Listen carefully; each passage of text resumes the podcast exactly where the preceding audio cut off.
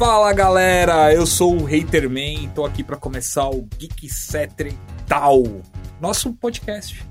O que vocês acharam? Gostaram do nome? Ele ficou meio, meio emocionado, achei bonitinho. É. Em Geekcetra é um nome muito legal. É, a gente pode fazer categorias, assim. Tem o Geekcetra, tem o Geekcetra e tal. A gente vai vendo isso aí. A gente começa com o Geek Cetra, porque a gente vai falar tudo sobre o universo geek e o tal é o dia que a gente não quiser falar do universo geek. A gente pode discutir Pode nossas vidas amorosas, a gente pode falar de futebol, a gente pode falar de um monte de outras coisas. Falar do passado. O passado nos assombra.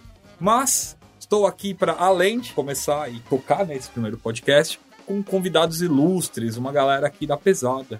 Fala galera de casa, eu sou aquele Rafael, redator, apresentador, infrator aqui no Geek Here. Gosto de longas caminhadas na praia, Star Wars, Tokusatsu. Estamos aí pra gravar este primeiro Geek Etc e tal. O Rafa Não. já começou o negócio de falar de vida amorosa, porque ele já tá fazendo o perfil dele no Já. OkCupid, né? Vamos então de infrator, vamos começar com a Carol Lix. Por que- por que infração comigo? Polivalente, eu tava pensando Que em usar o termo polivalente, Carol O Lix. que, que as pessoas acha? vão pensar de mim? Nem me Ah. conhece direito, já, já tá falando que eu cometo infrações? Então, eu sou a Carolix, eu gosto de muitas coisas, gosto de mangá, anime, cultura pop no geral. A melhor fotógrafa aqui do Nossa, escritório acho- Here. Você conseguiu deixar o esforço. Kitsune bonito. O que é um bagulho, viu? Parabéns. Obrigada. E aí, gente falando de bonito, mas a gente vai mudar e vai falar do Kitsune agora. Olá, sou eu, Leonardo Kitsune. Eu gosto de muito pouca coisa nessa vida. Eu tenho um outro podcast também que vocês podem ouvir aqui no Geek Here, que é o Kitsune da Semana, um podcast que eu entendo que ninguém me atura direito, então eu falo sozinho por uma hora, mas agora eu vou tentar fazer essa coisa da interação humana aqui no nosso Geek Center. Olá, sou eu. É, então, gente, a gente tá aqui nesse momento em quatro pessoas, três de muito bom gosto e o chato do Kitsune. Mas tudo bem, a gente releva e aí a gente vai transformar isso aqui num ambiente divertido pra vocês. E vamos falar de super-heróis, né? Super-heróis nunca foram tão populares e hoje a gente pode ser aceito na sociedade por assistir filmes e ler quadrinhos de super-heróis. Até dá uma saturação, né? Eu acho, é isso que eu ia Não falar. sei, ah, porque agora a gente tá num momento de tanta coisa, tantas tentativas diferentes que talvez até de certa forma a pandemia tenha dado uma certa freada nisso e agora o pessoal tá querendo, né, o conteúdo de novo de coisa de herói, principalmente pra cinema, que hoje o assunto é mais especificamente cinema de super-herói. Se a gente pensar nos últimos 20 anos em relação aos, sei lá, 70 anos anteriores, sim, estamos numa época boa pra isso. É, e aí a nossa discussão parte justamente desse ponto. Quando o cinema começou a pautar os quadrinhos?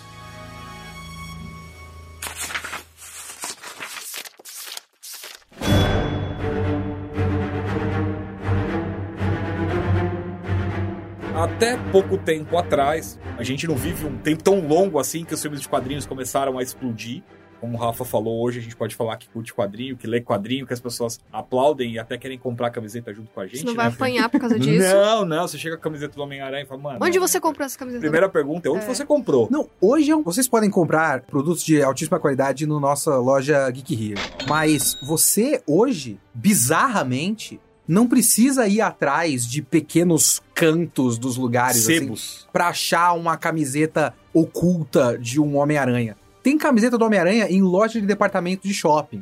Hoje até tem, sei lá, camiseta do Naruto nessas lojas de departamento gigantescas de shopping. Tá Então disseminando ainda mais, tá né? muito Agora tá- mainstream. Na muito verdade, mainstream. as coisas vão até você, porque você tá lá zapeando no É. seu Instagram, de repente recebe um monte de comercial, de coisas, e eles jogam essas coisas na sua cara, e você acaba gastando um dinheiro que você, de repente, não deveria gastar. Pra mim só aparece isso. Meu Porra, É, tá então, falando é. porque ele sente Só. essa dor? Ele gasta. ele, ele gasta. Esse menino, a gente, a, gente tem, a gente tem que segurar ele, senão ele gasta o salário inteiro e mora embaixo da ponte. Tem, Nem posso aluguel ele paga. Posso comprovar que ele vai lá na loja comprar um capacete de Darth Vader de, De uma um salário mínimo. de reais. E eu vou contar uma fofoca pra vocês. Eu vi ele com o celular fazendo compra.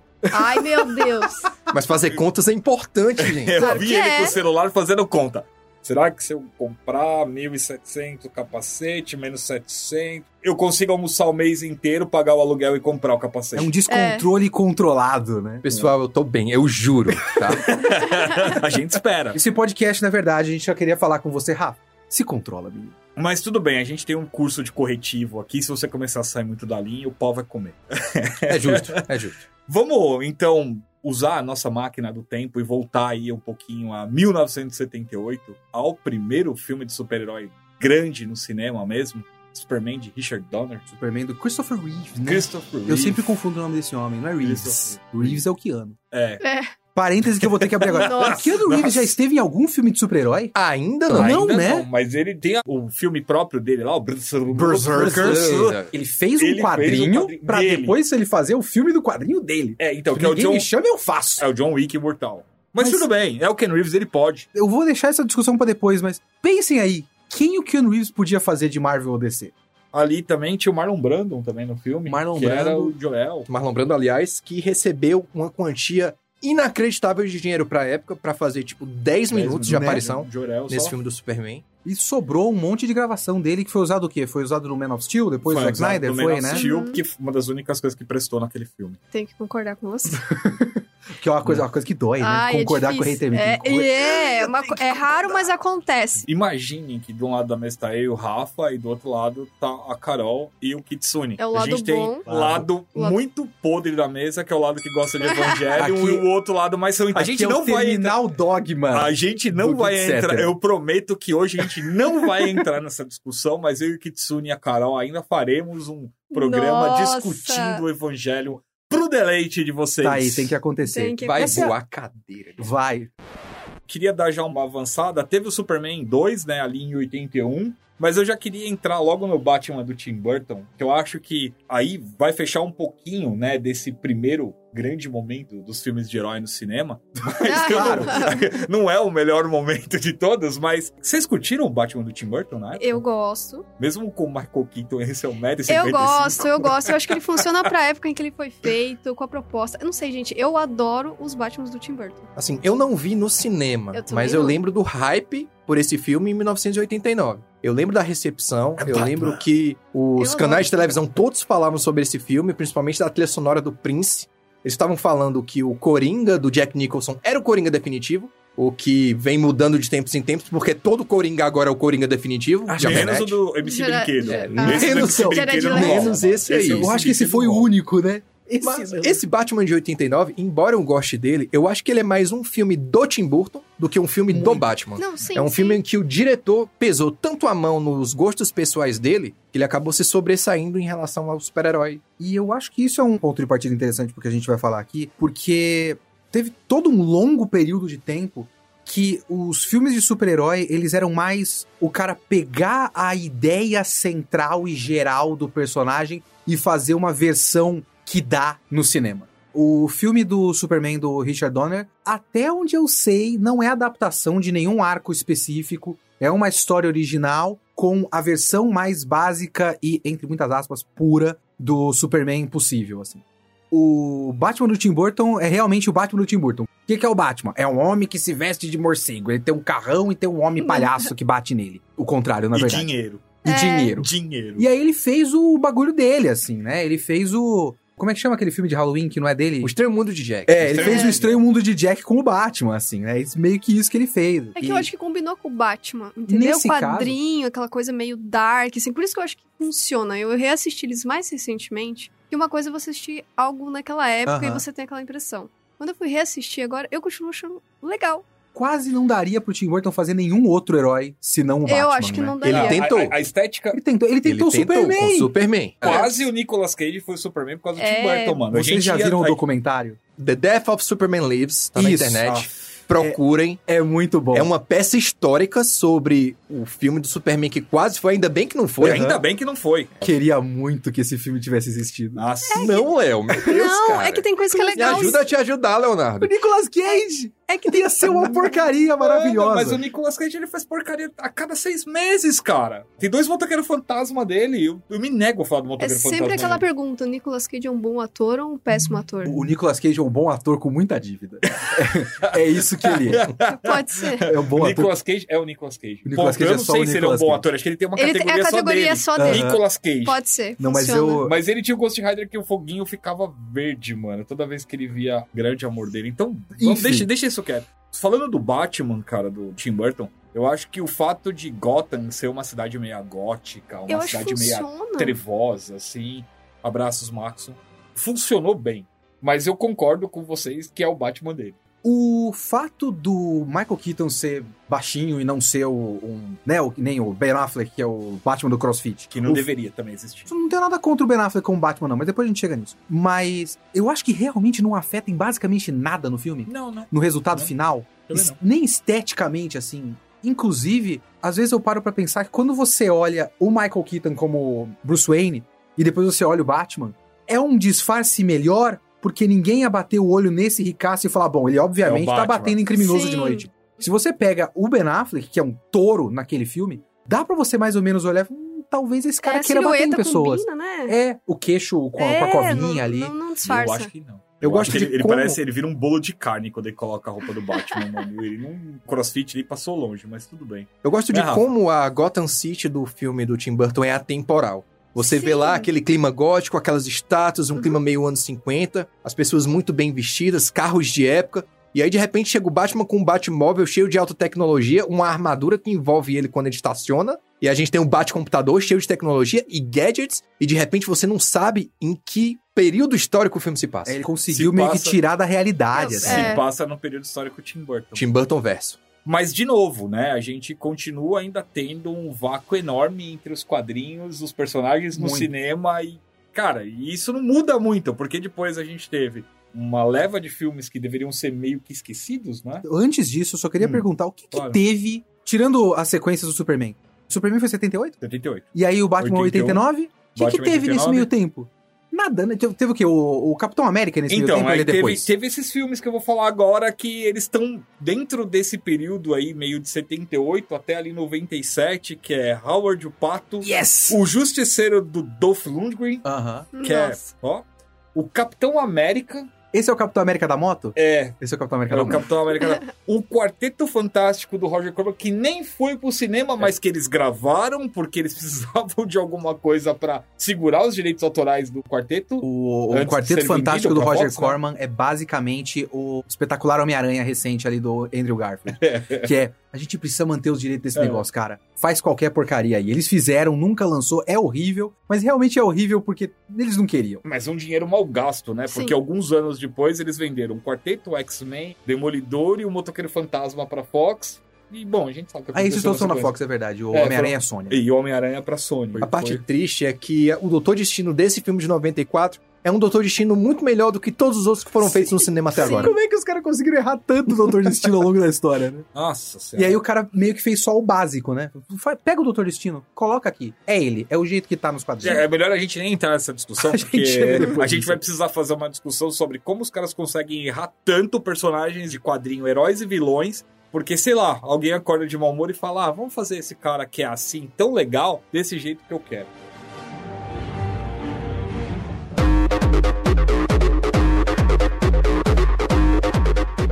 E aí a gente já pode começar a entrar na segunda era, né?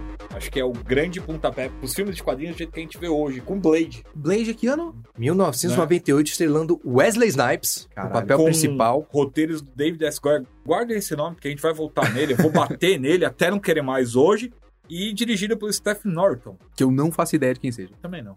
Mas foi legal, porque foi graças ao sucesso de Blade que abriu os horizontes para a própria Marvel. Falar: olha, tem um mercado aí que eu posso colocar os meus personagens. E para a própria Fox, que acabou depois na sequência fazendo X-Men, né? E embora seja um filme de estúdio, dá pra ver muito claramente que o Blade, ele bebia muito da fonte dos quadrinhos originais, principalmente a fase dos anos 80. Que era o Blade porradeiro, o Blade que não segurava nenhum soco e todo aquele clima pesadíssimo dos quadrinhos. Do tipo, não se apegue a nenhum personagem. Porque a gente tem lá, apresenta o Blade, apresenta o sidekick do Blade, que era o cara que treinava ele, que fazia os gadgets, Whistler. No meio do filme ele era sequestrado e tal. E os vilões eram maravilhosos. O vilão do primeiro filme é muito bom. Os outros dois, assim, eu prefiro não comentar, mas... Eu vou discordar aí do Primeiro? vilão do primeiro filme, que é um vilão muito meia-boca. O fi eu, Ah, eu eu adoro curtia, o filme. cara. Eu confesso pra você que eu odeio aquela voadora que o Blade dá no final, aquele chute na seringa que ele dá no final. Aquilo pra mim Nossa, foi é uma muito coisa... ruim aquilo. muito- Mas o filme é legal. O filme é legal. Mas agora você colocou uma pulga atrás da orelha, porque eu ia falar exatamente o contrário, talvez esteja errado. Que eu achei que não tinha absolutamente nada a ver com quadrinho. Porque, assim, fazendo aqui a base do meu conhecimento de quadrinho, né? Eu não era leitor de super-herói. Não cresci lendo super-herói. Então Temos eu tenho um um, conhecimento. nessa mesa. Então, mas é. Mas sabe, bem. sabe essas coisas que você recebe por influência de amigo?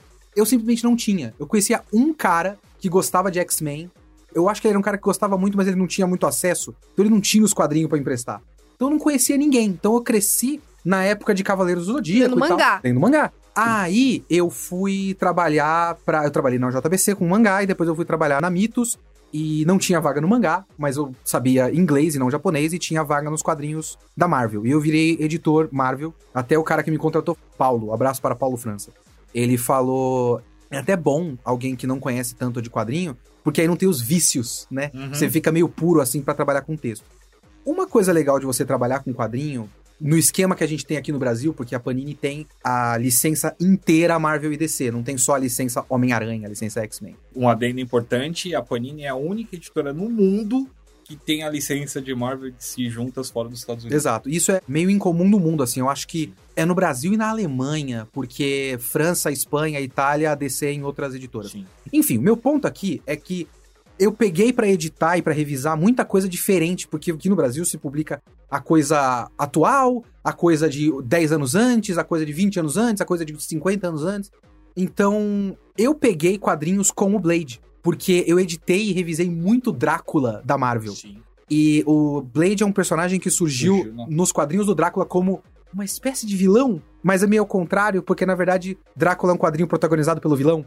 Tomb of Drácula. Eu adoro os quadrinhos do Drácula da Marvel, porque é uma porcaria tão boa. O meu momento preferido de todos os quadrinhos da Marvel até hoje é quando Drácula perde pra uma cabra na montanha. Isso é uma coisa que acontece, é maravilhoso. Só que não foi republicada essa fase que você tá falando. Eu não conheço esse Blade que você fala. E a gente também Eu tem arcos e arcos, a gente tem É. selos e selos, né? A gente Então, tem um Blade aqui, Você tá falando tem que o outro Blade Marvel aqui. Knights deve ter? Um É negócio por aí, assim? É um negócio assim. Isso Não, não, mas foi Marvel. Knights é mais recentemente. E Marvel Knights é Blade muito mais- mais adulto, é, né? Então, Eu conheço o Blade, que é um cara que tem, tipo, um óculos verde com um sobretudo vermelho e uma camisa amarela e tal. E é completamente diferente muito desse década Blade. de 80. Comple né? é, 70 ainda. ainda. Completamente década de 70. Tem nada a ver. Então é esse o Blade que eu conheço. Eu não sabia que tinha um Blade Eu, jaqueta de couro preta, assim. eu confesso pra vocês que eu não li Blade e o primeiro contato que eu tive com o personagem, óbvio, você vê, né? Eu lia Super Almanac Marvel, lia Aham. todas essas tranqueiras antigamente. E aí, esses personagens, eles faziam uma, aparições muito esporádicas, assim, quando tinha alguma luta, tal, algum crossover, era citado em algum lugar e tal. Mas eu não tenho bagagem pra falar se Blade 1, ele Se era tem baseado em qualquer baseado coisa, né? em quadrinho. Eu sei que o Blade 2 é o Blade do Del Toro. Existia um Blade do Del Toro. Não, do Guilherme Del Toro. Guilherme Del Toro. Ah, tá, ok. Eu estou enganado, mas o Blade 1 ele não tinha um pouquinho do Blade de Filhos da Meia-Noite? Que era aquele esquadrão que era o Lobisomem, Doutor Estranho. Não Eu faço sei- a eu sei- ideia. o- Eu sei que o Filhos da Meia-Noite é o que eles vão tentar implantar agora. É. O Lobisomem tá vindo aí, tem Blade. Outubro de 2022, tá tem o Cavaleiro da Lua Será que eles também, vão né? incorporar o Cavaleiro da Lua? Vão, vão incorporar o Cavaleiro. Segundo boatos, tá, gente? Não Ah, tem tá. nenhuma fonte oficial ainda. Adoro o Cavaleiro da Lua. Olha os É, links aí. Eu acho difícil de ler Cavaleiro da Lua, mas tudo bem. Mas esse era E um aí? caso que eu achava que o Blade, os caras simplesmente pegaram a ideia do. Ele é um vampiro, um, um cara negro, um vampiro que ele anda de dia. E pegaram essa ideia Meio e fizeram qualquer coisa, e aí Mas- os quadrinhos pegaram do filme. Mas Também você acho. pode estar certo e eu posso estar completamente Eu errado. não sei. Mas você que tá ouvindo aí pode assumir uma parte. É. O Rafael tá certo, o Rafael tá errado, o Kitsune só colocou lenha na fogueira. Ele nem Entra nos apontou o dedo. comentários aqui Ele no é- portal ele, Geek ele nem apontou o dedo, É. tá? Se eu estiver errado, se eu estiver errado, peço perdão pelo vacilo. Se você tiver errado no próximo podcast, quando a gente gravar aqui, etc., você vai pagar. Você vai estar no Isso. tal. Tá suspenso, né? É, tá suspenso. É. Toma um gancho de duas semanas do podcast. E qual é o próximo filme? X-Men. Brian Singer. Com a ajuda do roteirista David Hayter. David Hater, que é o cara que é o dubla o. Snake. o Snake, né? do Ele, Metal o Solid Gear. Snake do Metal Gear Ah, ajudou é? a escrever Gente, o roteiro do é X-Men. totalmente aleatório, aleatório pra mim, né? Aleatório, nossa. Mas o Blade andou para que os X-Men pudessem correr. Foi Sim, o sucesso gente. do Blade que fez a Fox abrir os olhos e falar: gente, esse negócio de história em quadrinhos aqui pode dar certo. Mas deixa eu fazer uma pergunta pra vocês muito séria. Ai, Vocês tô não acham que o filme do X-Men tem um pouco de vergonha de ser filme de super-herói? Eu ia falar isso agora porque você falou uma coisa muito certa, Rafa, que sim, o Blade andou pra o X-Men andar, mas também tem aquela coisa de aprender as lições erradas, né? Então, vamos pegar os heróis dos quadrinhos e tal. Mas assim, colocar a jaqueta de couro que é melhor do que o colante é, amarelo, né? vai ficar estranho. E tem a piadinha, vai, ainda as tem a pessoas não vão entender. filme, hein? é Piadinha no filme que é muito. Gente, ai, é meio, meio feio, né? Os, os uniformes dos quadrinhos. Saiu recentemente uma imagem do projeto de uniforme do Wolverine pro primeiro filme. Vocês já viram isso? Eu não vi. Era uma imagem, o uniforme mais fiel, assim, até com a máscara, Uhum. que nunca teve nos filmes até hoje. E tava bonito, tava legal. Eu olhei aqui e falei, puto, o cara colocaram a merda da jaqueta de couro com um xizinho amarelo. Nossa. Ai, bem Aquilo, mano. Se esse filme fosse feito hoje, ele Nossa. seria com a Ele roupinha seria- legal. E ele seria. Se ele, e se ele certeza. seguisse o, o mesmo estilo que ele adotou na época, ele seria destruído. O Wolverine tiraria a máscara a cada cinco minutos pra mostrar o rosto do ator. Com Tem isso certeza. também. Isso é uma coisa muito comum. Nossa, eu tenho uma raiva de pôster do Homem-Aranha que mostra a cara do Tom Holland, não a máscara do Homem-Aranha. A máscara do Homem-Aranha é tão icônica, mas enfim. Isso é uma das coisas que mais me irritam. A gente vai chegar no Tom. Holland? A gente vai falar Ai, do Tom Deus. Holland, A gente vai falar- chegar lá. Eu acho que essa vergonha de ser um filme de super-herói meio que tem seus méritos. Porque, pela primeira vez desde o Blade, e não é tanto tempo assim, a gente teve um filme de super-heróis mais com um pezinho na realidade, que foi o que, acho eu, acabou atraindo um outro público É, pra esse tipo de filme de foi super-heróis. um Eles caminho pra compor- normalização, né? Isso, eles se comportavam, pelo menos na maioria do tempo, como pessoas normais se comportariam diante de seres superpoderosos andando entre nós. Então, Eu eu acho que isso foi. Você não gosta, então. Não, definitivamente eu odeio essa ideia. Assim, eu gosto muito do X-Men 2. Tá. A cena do Noturno, pra mim, É. é uma das cenas É muito, legal. das é, mais e é, eu acho ela muito ainda. icônica pra mim. Porque acho Sim. que quando eu penso no filme, é a cena que vem na É, minha é a cabeça. cena que vem na cabeça. Eu sempre fui muito contra essa ideia de você tentar pegar um produto e falar assim, olha, pra esse produto funcionar, eu preciso destruir, né? Aham. E aí vem aquela história de vamos desconstruir. Ah, Tem muita desconstrução aí que não é desconstrução. né? É, então, e aí não é desconstrução. E aí os caras dão três passos pra trás e falam assim: ó, então, o mutante tem que usar uma roupa de couro preta pra ele ser legal. Não é por aí. Mas eu entendo se você pegar pelo histórico e dos poucos casos de sucesso até aquele momento, você tem um filme icônico do Superman em 78, Uhum. 300 anos atrás. O filme do Tim Burton, que é um filme do Tim Burton. E aí você teve só o Blade, que eu, por exemplo, demorei pra saber que o Blade era um personagem da Marvel. Pra mim era o Blade, o Wesley Snipes, não é, o É, e pro público geral, então. eu acho que deve ter sido um Vai. caminho comum. Eu entendo o pensamento de estúdio, de chegar e falar: a gente tem que dar um jeito das pessoas não acharem tudo isso muito esquisito. Vamos, vamos, né? As pessoas conhecem os personagens, mas vamos dar um jeito, porque tudo isso é muito estranho e tudo mais. Eu fico feliz, na verdade, que o próximo passo depois disso tenha sido o Homem-Aranha, do Sam Raimi. Que aí o Homem-Aranha do Sam Raimi é mais um passinho, não é um passinho completo, Não, não. mas é mais um passinho em. Vamos fazer mais próximo dos quadrinhos? É. É, e é importante deixar claro, ressaltar isso, tirando o lado fã do Haterman, o lado profissional do Haterman entende o que eles tiveram que fazer.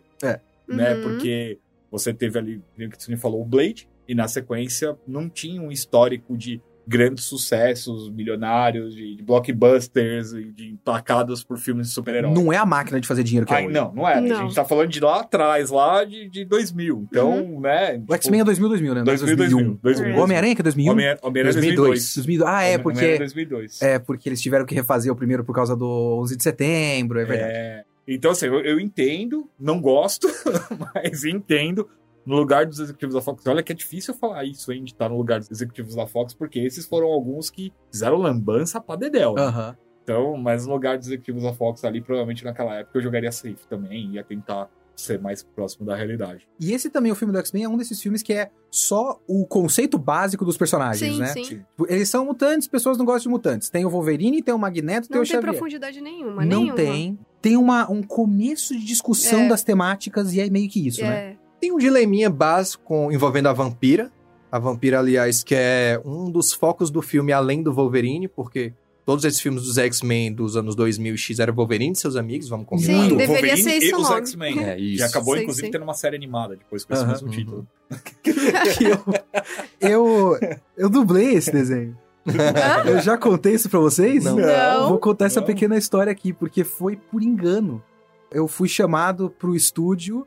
Eu não entendi porque eu fui chamado pro estúdio faz muito tempo. Eu tava começando a tentar dublar. E aí eu cheguei no estúdio. O que você tá fazendo aqui, Leonardo? Vocês me ligaram. Ai, não. Era o Leonardo Camilo. Era o Leonardo Camilo. Caramba! Era literalmente isso. E aí eles me Nossa. deram uma. Você já tá aqui? Faz uma Ó, pontinha. tem essa pessoa atravessando a rua, ela vai gritar, ai! Então, eles, eles não me deram o personagem que era do Leonardo Camilo, obviamente. Eles me deram um personagem que tinha tipo, três falas, que era o Pyro. Ah, o Pyro. Eu fiz o Pyro e eu tenho uma. Eu não vou nem passar o link, mas vocês conseguem achar essa Ah, a gente vai porcaria. ter que ir atrás. Que é, eu falo, dinamite, manda brasa. Ah, É ruim. meu Deus. Eu tenho certa vergonha, mas eu dublei esse desenho do Pô, Wolverine, que o legal, episódio cara. 1. Antes de entrar no Homem-Aranha de, de Raimi. 2002, o Sam Raimi, eu separei um outro filme, só pra gente... Eu tinha que colocar ele porque tem o Ben Affleck. Até ficou frio aqui no estúdio, não queria né, dizer Ficou, nada, ficou mas... mais frio porque a gente vai começar a falar do Demolidor. Meu Deus. Ah, Ai, Homem mano, Sem esse Medo. aí... O Homem Sem Putz, Medo. do céu. Esse é Com. Michael Clark Duncan. Michael Clark Duncan é uma escolha muito boa pro Rei do Crime. Muito boa. Eu gostava demais dele. É, Gostava é uma- demais. Pena ter sido desperdiçado num filme Sim. tão ruim. A Jennifer Garner, que é uma das melhores coisas do filme, junto com a Evanescence. Evanescence. junto com a Evanescence. Pode crer. Wake Né? me up. Era essa música mesmo? Era essa. Foi, Nossa, foi, foi ali que a Evanescence explodiu Às mundo. vezes eu esqueço que essa música é tema do Demolidor. Demolidor, com a Cara. Jennifer Garner Com a mon- treinando, a Electra. Montagem de a treinamento da Electra, Electra cara. Natchez treinando pra Rasgando uns bonecos de, de saco de areia. Ai, Deus do céu. Era época de experimentações. Os É. caras não sabiam o que fazer. Eu né? não sabia. Deus do céu. E o Colin Farrell como Bullseye matando a tiazinha com amendoim no avião, lembra? É, é engraçado você começar a mapear as escolhas, né, do, dos filmes. Porque o Michael Clark Duncan é uma escolha interessante de Gostei adaptação do, do Rei do Crime. Rei do Crime. Aí você vê o uniforme. É sempre. É legal mapear essas escolhas através dos uniformes, né? Pra mim.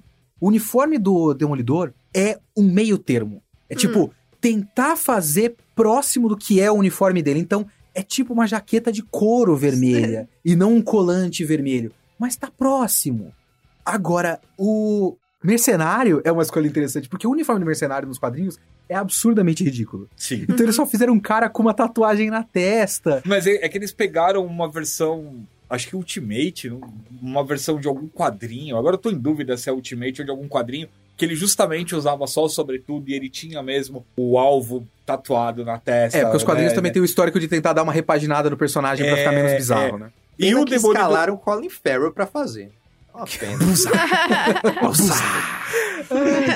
Mas não tem, não tem como dizer que não é um filme marcante, porque eu lembro desse cara matando a velhinha A no avião. velhinha, cara, o amendoim, lembra dessa cena, velho. Carol? Cara, é, é que eu, eu vou ser bem sincero, eu nunca consegui terminar de assistir esse filme. Bom pra você. bom, Não é consegui. Mas você sabe que quando a gente volta pro começo do, do, do assunto, da nossa pauta, do- da influência, o Demolidor é um filme que bebe bastante do quadrinho. Principalmente da fase do Kevin Smith, Uhum. quando começa a colocar essas coisas mais religiosas, o Demolidor indo se confessar pro padre e tal, aquele vitral, a cena dele abraçado com uma das cenas mais icônicas dele abraçado com a cruz, assim Uhum. e tal. E como é que o filme ficou tão ruim, gente? Alguém cons- Porque a fase do Kevin Smith é muito boa, cara. E Pior que tem umas ideias legais. Assim, eu realmente gosto, esteticamente, Uhum. da escolha. trevas, você né? não viu isso porque você não foi até o fim. consegui. A cena Desculpa. final de luta, que Hum. ele, o bagulho do radar dele Sim. é representado, principalmente quando tá chovendo, ele consegue Hum. ver através da chuva e tal. Então tem a luta final dele com o Rei do Crime, debaixo do sprinkler de incêndio. Então você vê a luta dele através do radar, com o O sprinkler e a água. Só um adendo dessa luta final. Em que momento da história o rei do crime ia falar assim pra todos os capangadeiros, ó, sai todo mundo do prédio que eu vou pegar na porrada sozinho tá. esse demolidor. Jamais. Vai todo mundo embora. É a né? cara eu, dele Não, porque eu nasci no Não. Brooklyn e eu vou lutar sozinho. Mano, É uma solução pra dar uma simplificada no final, né? o orçamento tava acabando, mano. É. Não dava pra ter capanga, não. Eu lembro de gostar muito quando era pivete, dessa, especificamente dessa cena. Mas a cena do, do Demolidor, do Matt Murdock, lutando com a Electra no parquinho. Você chegou a ver essa cena, pelo Sim. menos? Nossa, Esse ruim filme, demais. pra mim, é o resumo de conseguiu matar vergonha dois personagens. É muito vergonha alheia. Ele matou dois personagens. Será mano. que existe uma pessoa que gosta genuinamente desse filme? Deixa nos comentários pra gente no portal Por favor, eu gostaria de Hero. conhecer você. A gente queria entrevistar você pra entender. Você talvez consiga mostrar É, uma não luz pra gente que a gente não Não viu em sei. algum lugar. Eu acho O que que. comem? Onde vivem? É, eu né? acho. Jesus amado. Mas isso foi antes do Homem-Aranha? Foi 2003, o Demolidor. Eu puxei o Demolidor antes, porque, pra mim, o Homem-Aranha começa a transformar esse universo do mundo dos É, quadrinhos. eu acho que ele é o grande É pontapé o inicial. Homem-Aranha, e aí eu vou dar já uma avançada no Homem de Ferro. É. Aí Porque pra aí- mim é onde tem a Aí você ruptura deleta os Hulk. principal. É, o Hulk do Ang Lee deleta. Deleta, né? Deleta ele Finge que não totalmente. existiu, pronto. o Hulk do Edward Norton, ele tem os seus tem, méritos. tem ele tem os seus méritos. Depois, depois quando a gente for entrar no, no Hulk do Ang Lee, eu falo que, coisas que eu penso sobre ele. Mas Que ele não deveria existir. E, Sim, o, o Homem-Aranha do Sam Raimi, ele é muito interessante pra mim. Porque ele é mais um desses meio termo. Ele tem, assim, tipo, a intenção de fazer o Homem-Aranha muito mais próximo do Homem-Aranha dos quadrinhos. Uhum. Ao mesmo tempo que ele tem medo de fazer o Duende Verde próximo dos quadrinhos. Ele tem um certo medo do Dr. Octopus próximo demais dos quadrinhos. Então ele não faz o Octopus com cabelo de cuia, gordinho. Faz o Duende Verde Power Ranger e tal. Cyber do Andy Verde. Tem umas escolhas ali de medo de entrar completamente, né? Eu tenho só um adendo que aí, assim, desde o começo, né, dessa fase de cinema mais próximo dos quadrinhos, a gente tem um problema muito sério que é uma divisão de universos, né? Principalmente quando a gente fala de Marvel. Porque você tem o meio meio e você tem o Ultimate. Hum, sim. Então você tem. E nessa uma- época uma- o Ultimate tava muito forte. Tava, né? tava bombando. Então você tem uma mistura desses personagens. O próprio Octopus ele parece muito mais o Octopus Sim. do, o- do Homem-Aranha Ultimate do que o Homem-Aranha do meio meia com uniforme verde e amarelo e Aham. os seus cabelinhos tigelinho e óculos. E aí isso também pra mim é um ponto que acaba virando uma discussão. A Electra, né, no filme do Demolidor, ela tem um visual totalmente inspirado no visual Ah, da sim. Electra do, do Ultimate, a roupa de couro e tal. Eu acho que isso de não querer abraçar muito os vilões dos quadrinhos tem mais coisa de decisão de engravatado Muito. de estúdio do que de diretor. Porque a gente tá falando do Sam Raimi, o cara que dirigiu Evil Dead 1, 2 e Army of Darkness. Aham. Que é maravilha. totalmente galhofa e maravilhoso. Então, sim. Isso me parece uma coisa que o Sam Raimi faria e o estúdio mandou ele descer do lustre e cancelou. E aí, o- uma coisa boa do Sam Raimi é que realmente ele é um cara, como você falou, e não tem medo de, de abraçar a bobagem, né? Eu acho que isso é uma coisa que até hoje meio que falta um pouco. Aqui e ali tem uns filmes que são assim, mas falta a falta de vergonha de abraçar o lado mais bobo dos quadrinhos. assim. Sim, que a DC foi pro lado oposto, né? Hoje foi. Tirando. É que eu não vi os filmes, né? Eu não vi o Shazam. Deus É, me livre. É, Deus me livre, Não acho que isso define Não vou opinar. bem. É ruim. Mas no geral a DC tem um certo medo de abraçar a Ixi, bobagem. é. E o Sam Raimi é um filme que se leva a sério quando precisa se levar a sério, mas no geral é um filme que é leve, né? Falta No- um pouco de leveza nos Ele filmes de é. herói. No futuro a gente pode entrar nesse tema, né? Um, acho que até um tema para um próximo podcast nosso. Vale a pena se manter na realidade ou abraçar a galhofa? Né? Porque se você pegar o que o Christian Nolan fez com o Cavaleiro das Trevas, não. com o Batman, ali é abraçar a realidade. Mas quando você vai pro Lanterna Verde, foi Não, isso abraçar a daí galhofa. não é nem um galhofa. Eu acho que aí. Eu acho que isso daí não é nem galhofa. tanto, mano. Sério. Galhofaram tanto aquilo lá que. Falando É em tema. galhofa, e os filmes que a gente passou do Batman? Que eles são maravilhosamente. Os filmes do Joe Schumacher. Exatamente. Joe Schumacher. Eu amo o quão ridículo eles são. Eu amo o carnaval chamado Batman e Robin. Claro que é maravilhoso. É um desfile das escolas Claro de samba, que é. gente. Chega agora a escola de samba do Capitão Frio. Aí entra aqueles carros cheios de luzes. Capitão Frio com armadura de luz, de, de- aí chega a Era Venenosa, rainha da Uma bateria turma lá, Maravilhosa. dançando. É maravilhoso. E o É. Robin quebrando a parede com a moto. E fica o formato do símbolo do Batman. Certinho. Que Cara, é- Bate eu- cartão de crédito. É A Batman, gente- a- mamilos. A gente não tá falando de série, mas eu ainda prefiro o filme do Batman do Adam West, onde ele tira o bate repelente de tubarão. Aham. O filme dele com a bombinha, andando na praia de- com a bomba é, na é justamente isso. É porque eu acho legal. que, às vezes a gente precisa de umas galhofas. assim. Mas você reassistiu esses filmes recentemente adulta? É justamente aí que é legal. E você curtiu? Sim, eu às vezes eu gosto de parar pra assistir coisa ruim. Justo. Hoje eu vou assistir um filme ruim, daí eu boto esses filmes. Não chega a ser porque, tipo, ai meu Deus, eu não vou defender esse filme. Hum. Ele é ruim. Mas É. eu me divirto achando ruim, entendeu? Fico rindo das escolhas bizarras. E é bom saber que o George Clooney, George Clooney. é bom George saber que o George Clooney. Clooney reconhece isso. Porque ele já disse várias vezes, em várias oportunidades, que ele tem um quadro no escritório dele, devidamente caracterizado como Batman, e ele fala: Ó, isso aqui é o que acontece quando eu faço as coisas só por dinheiro. Esse quadro tá aqui pra me lembrar a nunca trabalhar somente pelo dinheiro. E pra piorar ainda mais, a gente pode lembrar que tem o Val Kilmer de Batman também, né? Também. Sempre, quando você acha que tá ruim, sempre pode piorar, tá, Sim. cara? Eu fico só pensando que assim, eu, eu lembro muito bem de quando eu vi os filmes, na época dos filmes mesmo. Eu lembro de não gostar. Quando eu era moleque, eu não sei quantos anos eu tinha, mas eu lembro de não gostar. Eu lembro de ver algum desses no cinema, eu acho que é o filme do Frio, e eu- o, fi- o filme do Sr. Frio é o Batman e e Robin. Que é o segundo George Que é o Clooney, melhor né? de todos. É o Sr. Frio, Charada e a Era Venenosa. Charada o Sr. é- Charada O Charada era do- venenoso e o do- Bane. É o Bane. É, o Charada é com o Duas. Caras, que até tem aparentemente a Isso. história que o Joe Schumacher falou pro Jim Carrey ser Jim Carrey e falou pro Tommy Lee Jones, só vai na do Jim Carrey. Só faz que nem ele. Então, tipo, não deu exatamente uma instrução pro autor dele. E Mas o cast é animal, né, cara? Sim. é muito bizarro a quantidade de gente grande Boa. envolvida, né? Mas o que eu só fico pensando é, se eu fosse assistir hoje, eu já dei uma reconstruída, uma, um revisionismo histórico na minha própria cabeça.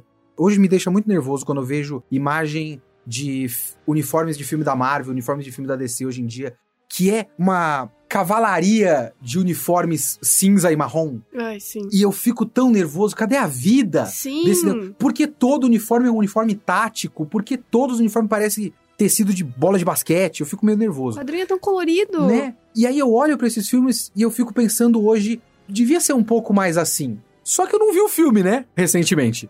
Então, É, eu, eu então, não sei eu- se esses filmes se sustentam como filme. Eles devem ser uma bosta. Sim, Né? são. Sim, eles são. Eles são, Eles mas, são. Mas aí você vai É com a proposta de assistir uma coisa ruim. Você, É. vai, você vai achar legal. Dependendo do teu estado de espírito, Isso. o filme dá a volta. Exatamente. Então, você- eu, eu só quero saber se eu vou conseguir estar no estado de espírito que ele vai dar essa aí volta. eu não Só tem um jeito não. de saber, Não, né? eu, eu acho que não, mas me conta se você assistir, tá? Um dia, um Porque dia. eu. A gente pode fazer sessão aqui no, no Geek Here. Ah, Batman e vamos, Robin. e me avisa que eu vou comprar muita pipoca doce, porque só assim pra aturar, mano, não dá. Por favor. Tá aí uma coisa que é muito legal de fazer no próprio Geekcetra, né? Revisitando esses filmes, né? Vamos Sim, seria revisitar legal, Batman e Robin. A gente revisita e conta pra vocês. Revisitar não o. Demolidor do Ben Affleck.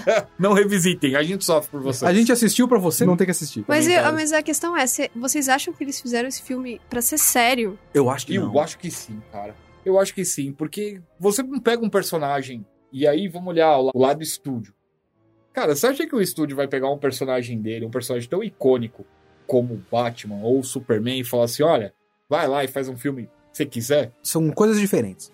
Eu acho, com certeza, o estúdio, a Warner, a DC, eles não foram falando faz uma porcaria. Eles deram na mão do Joe Schumacher que tinha uma visão, E fez uma porcaria. é, e aí ele fez. o resultado foi uma porcaria. Tudo bem. O que eu acho é que o Joe Schumacher, como cineasta, ele é um cara que viu o quadrinho de fora como se fosse um carnavalesco.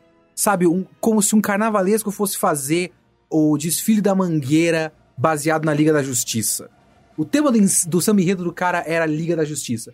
E aí o cara vai com aquela visão de pessoa de fora que é uma espécie de respeito que não é um respeito. Porque, tipo, ah, é quadrinho, Então. é tudo tão bobo, vamos fazer assim, é festa, é colorido, é de criança, é assim, gente. Eu acho que foi essa atitude com nenhuma profundidade, acreditando que tá pegando a essência da coisa. Eu não acho que ele desrespeitou. Uhum. Eu acho que ele tentou fazer um bagulho legal a partir de um ponto de vista equivocado. Que foi tipo, lembra do Batman dos anos 60? Era legal, não era? Todo mundo lembra com carinho? Vamos fazer daquele jeito. É quadrinho, é bobo. E aí saiu aquilo. E o Batman e Robin, ele meio que é o Batman dos anos 60 com orçamento milionário. É tipo isso, né? Porque tem, é cheio de coisa que você só veria no Batman dos anos 60, como bate-cartão de crédito Sim. e o batom que impede os poderes da era venenosa de funcionar. E mamilos na armadura. Eu acho muito Polêmicos. importante. Eu acho-. Eu acho legal o mamilo na armadura.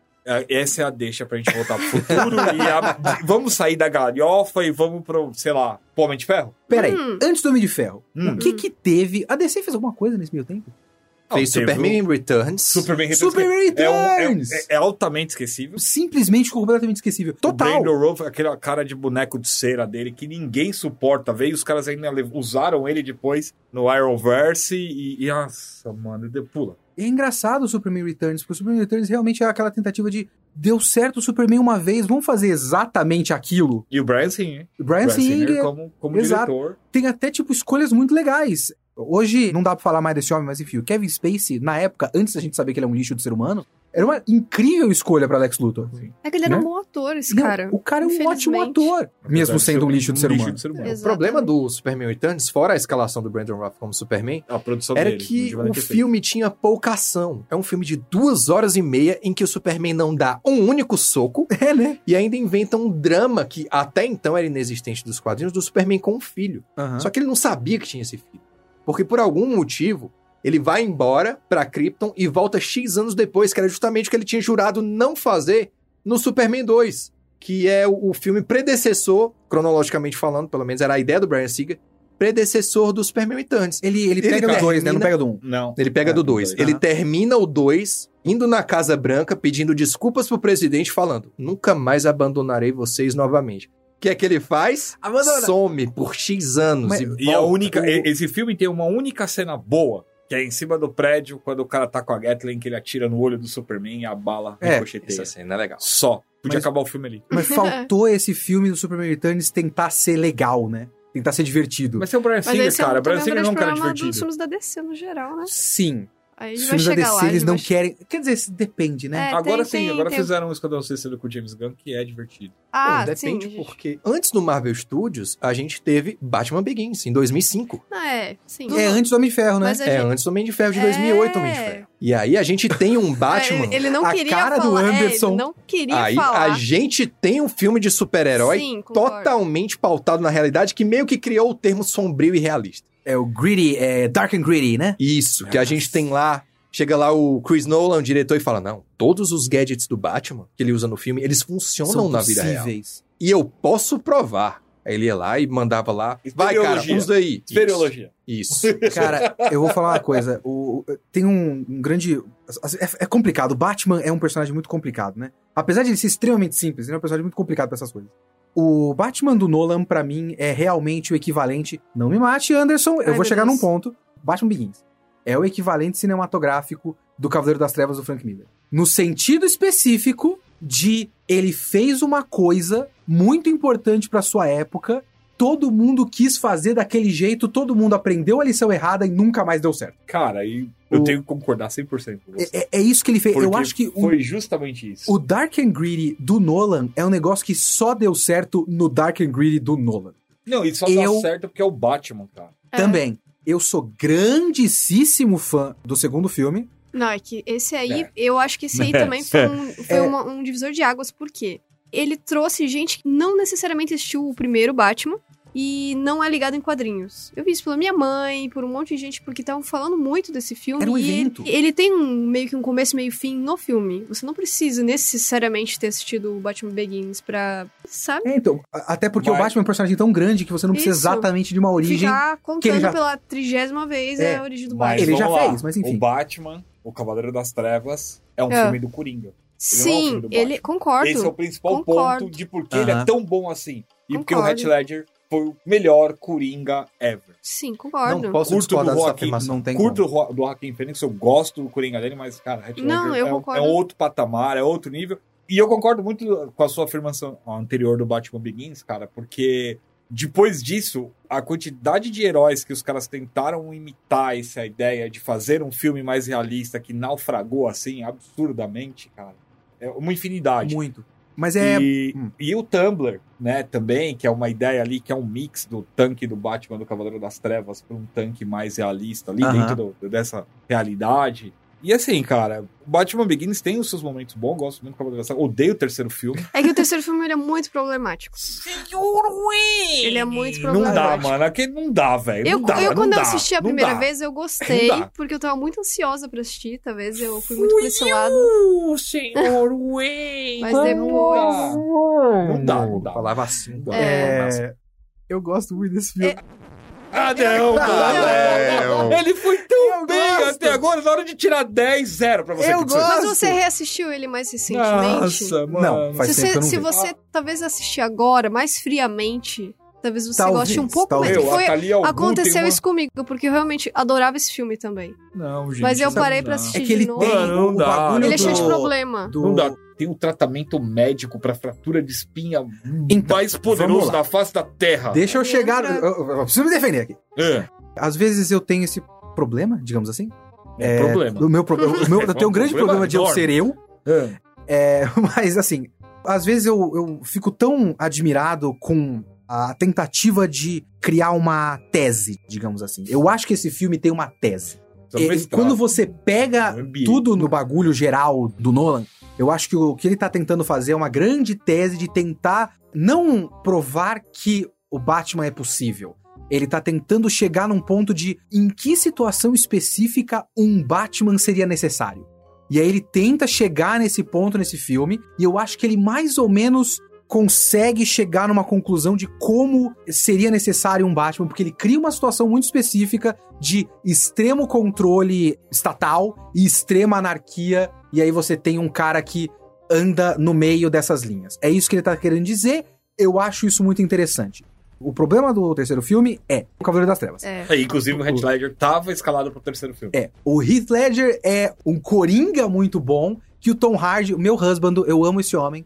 Ele é seu husbando? Eu, eu gosto muito do Tom Hardy. Eu ele é um homem muito bonito. Sério? Eu, ah, eu sou... Meu eu só queria falar Tom que Hardy é no, muito no bonito. meio de tudo isso que o Kitsune falou, o Batman conseguiu se teleportar do deserto Sim, pra não, Gotham. não, não. Eu vou e chegar nesse- segundos antes, Sim. pintou o símbolo do morcego no Quebrou. chão e falou, ó, vai de boa, O peraí. meu ponto é justamente esse. O segundo filme do Nolan é um filme perfeito estruturalmente Sim. e perfeito nos detalhes. Incrível. Sim. O terceiro filme do Nolan, pra mim, ele é bom estruturalmente que cai nos detalhes. Quando você pega nos detalhes, tipo, o fato do Bane ser só um, um fantoche da Thalia, spoiler pra quem quer ver esse Ah, filme. não é possível Ah, esse não é spoiler possível. depois É, de ele- 10 anos. ele ser um fantoche e não ser ele que tá fazendo as coisas.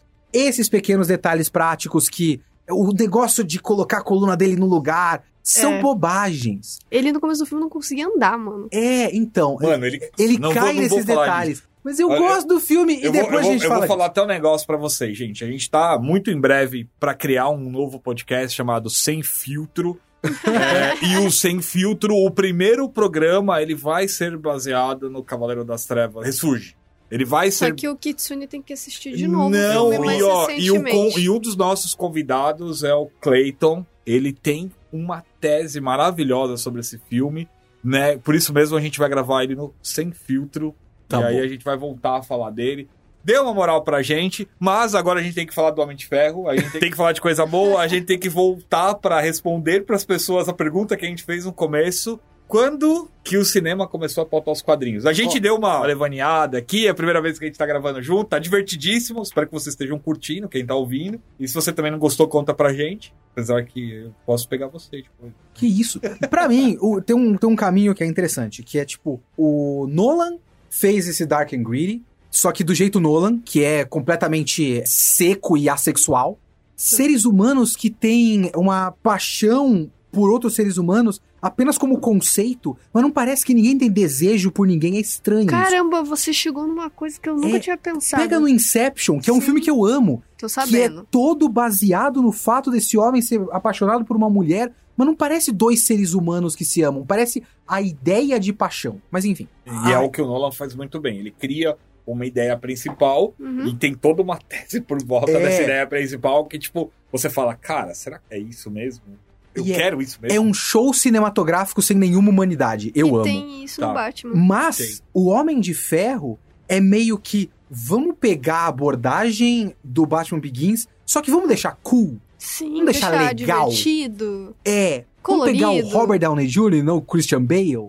O Christian Bale é um, É um tenho pra mim que é um psicopata. É um- não, é um senhor. Não, ele é, É um- totalmente. é o- maravilhoso. o ca- qual que é o filme que o Christian Bale fez? Que ele é um o psicopata? americano? Ele é esse, fi- Não, ele ele sempre é esse, ele é excelente, esse, ele é esse ele é um- boneco o tempo todo. Mas ele é um homem meio esquisito, Sim, né? ele é. Daí você pega o Maquinista. Robert Downey Jr., que é um cara ele, muito ah, que ele é legal. um O maquinista. maquinista, mano. o Maquinista que E, um e, se eu não me engano, ele fez esse, esse maquinista antes de fazer o Batman. Sim. E ele E tava ele pesando secou 56 E depois, quilos. né, É. ele era um viciado em crack nesse 56 quilos e foi pra sei lá quantos Ele quilos foi pra, tipo, fazer 120 de músculo, é bizarro. Mas é o, meses. pra mim É. é o maior mutante de toda Hollywood. Não, é- é, o, É. é Um o- dia eu, eu pesquisei sobre atores que fizeram grandes mudanças corporais e o dele tá em primeiro, porque ele foi foi voltou pra um outro filme, Ele dele fez um- aquele O Vencedor, é, Aham. dele também Que ele é era um cara... Aí ele voltou né? pro ele Batman. ficou- É, cara, ele fez isso entre os dois você- Batman. como e tal. ele tá vivo, não Mas sei. eu, eu, eu tenho um ponto sobre o, o Homem de Ferro pra mim, que era um personagem que a Marvel tá enfrentando bastante isso. Inclusive, en- enfrentou bastante isso no Shang-Chi, a gente pode discutir isso depois. no futuro. E quando ele foi criado, o conceito dele funcionava bem, né? Segunda Guerra Mundial, todas aquelas coisas que estavam acontecendo com venda de armas e tudo mais. É, o Homem de Ferro é mais é, Guerra Fria, né? É. E é uma coisa que não funciona muito bem pra hoje em dia, né, cara? Uhum. Então os caras tinham que modernizar o personagem de algum jeito. E o modernizar também não é colocar o cara vestindo a armadura na maletinha que sai voando de qualquer jeito. E aí eu acho que não é um- uma coisa muito Nolan, mas eu acho que é muito mais a questão de você modernizar usando essa, a tecnologia que tem hoje. Então, quando fizeram o design da, da armadura, até como ele voa usando os braços Pra se equilibrar, porque antigamente era só colocar a mão pra cima e o foguinho da botinha, né, Aham. cara? Então, tipo, Uhum. eu vou um pouco mais pra esse lado. E o Robert Downey Jr., pra mim, que Encaixou Transform- perfeitamente no foi a personagem. escolha perfeita. Lembrando que pouco tempo atrás era o Tom Cruise que não aceitou, porque ele queria Graças ficar... a Deus, graças ele a queria Deus. ficar mais tempo sem máscara. E Não, aí a não. solução que os caras deram foi mostrar o visual Aham. dentro do capacete, com aquela tela virtual. né? Mas então, é, sobre o nosso ponto original, que era a partir de quando os quadrinhos começaram a aproveitar coisas dos filmes, esse primeiro filme, por ser um primeiro filme, por ser o pontapé inicial do Marvel Studios, eu não acho que ele tenha feito isso já de primeira. Os quadrinhos, tipo, nossa, vamos pegar do filme porque o filme dá certo. Mas o filme fez O Homem de Ferro e o filme fez o Robert Downey Jr., que tava com a carreira até então estagnada. né? Sim. E aí, de repente, escalaram ele e o cara renasceu dentro do cinema por causa desse filme. Uhum. E o John Favreau, né, gente? E o John Sim, Favreau, sim. John Favreau que Eu adoro mim, ele. que tá no filme como Happy Hogan, né? Happy Sim. Hogan, né, ele já tinha atuado em um monte de filme de comédia romântica, um monte de filme, tá sempre junto aí com os figurantes, tipo Adam Sandler da vida, fazendo alguma coisa ou outra, encontro de casais que é muito bom. Eu acho ele muito simpático. Eu adoro o estilo dele. Aliás, Né? eu acho que nem no Hulk, que foi o filme seguinte do Marvel Studios, a gente ainda teve esse fenômeno. Eu acho que começou mesmo a partir do Homem de Ferro 2. Os É quadrinhos começaram é que a o- abraçar o Homem de Ferro do Robert Downey Jr., com aquela personalidade, pras HQs. É, o Hulk tem muita sociedade, né? A produção do Incrível Hulk foi muito complicada, porque ainda tinha Universal na jogada, né? É mais ou menos o que tá acontecendo com o Homem-Aranha. Sim.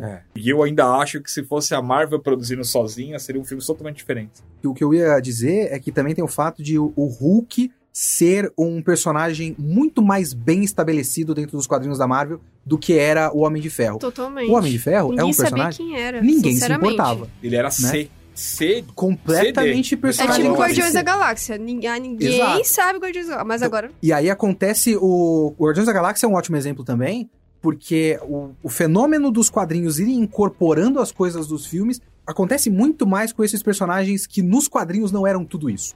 São caminhos que se retroalimentam, né? O Homem de Ferro do Robert Downey Jr. e tudo mais já tem uma coisa é, Ultimates. Como é que ficou? Supremos, né? Supremos. Já tem uma coisa Supremos. Pega lá o fato de que no Supremos o cara tinha desenhado o Nick Fury especificamente para ser o Samuel L. Jackson, né? Desenhou o rosto do Samuel L. Jackson. O Mark Era- Miller, quando criou ali. Quem era o o desenhista? Não era o Deodato, Era né? o- Brian Hitch? Não. Brian Hitch. Brian o Hitch? próximo. Era o Brian Hitch. Brian Hitch. o Brian Hitch basicamente fez tracing da cara do Samuel Jackson nos quadrinhos. E aí o próprio design da armadura do Homem de Ferro do Ultimate era mais próximo é, do que eles fizeram no cinema e tudo mais. Mas o Homem de Ferro do universo 616 era um nada que ninguém se importava. Os Guardiões da Galáxia fizeram um caminho mais ou menos de serem reinventados pelo Dan Abnett. É o ponto de partida para os Guardiões da Galáxia do cinema. Que aí depois nos quadrinhos eles incorporaram o Guardiões da Galáxia do cinema. Com Então- todo mundo com, com os rostos dos personagens do cinema, né? cara? Exato. E o próprio o design do Yondu, por exemplo, hoje é o Yondu do cinema. Completamente descartaram o que ele era nos quadrinhos. Acontece mais com esses personagens que eram muito menores. É difícil de você incorporar demais o cinema do Homem-Aranha, porque o Homem-Aranha é muito grande. E outra, o Homem-Aranha nos quadrinhos é outra coisa. É aquela brincadeira que até a gente fez uma conversa antes da gente até falar dessa pauta. Quando você falava de Marvel 20 anos atrás, a resposta era, pô, que personagem da Marvel você conhece? Ah, pô, o Homem-Aranha, os X-Men, É, o Homem-Aranha é- Wolverine, o Hulk, Homem-Aranha, Hulk, X-Men e Wolverine, né? né? Porque foram aqueles que tiveram produções até animadas, né? O. Namor, inclusive até o próprio Namor, né? O Quarteto E Fantástico. Homem-Aranha tem até Tokusatsu. O Homem-Aranha até até Tokusatsu, Spider-Man. Então, assim, esses A personagens grande, icônica, gigantesca, eterna série de TV do Hulk, do da Hulk, música triste. É e- icônico demais, né? E quando você volta mais atrás ainda, minha mãe, por exemplo, ela falou pra mim do Clube dos Super-Heróis Marvel. E a, os quadrinhos era Thor, Capitão América, Namor, teve o Homem de Ferro com a musiquinha horrível, inclusive. Essa música é YouTube, muito boa da Homem de é Ferro. Lenha Pura. Tony Stark, tira onda de cientista espacial. Essa musiquinha toca no primeiro filme. Toca.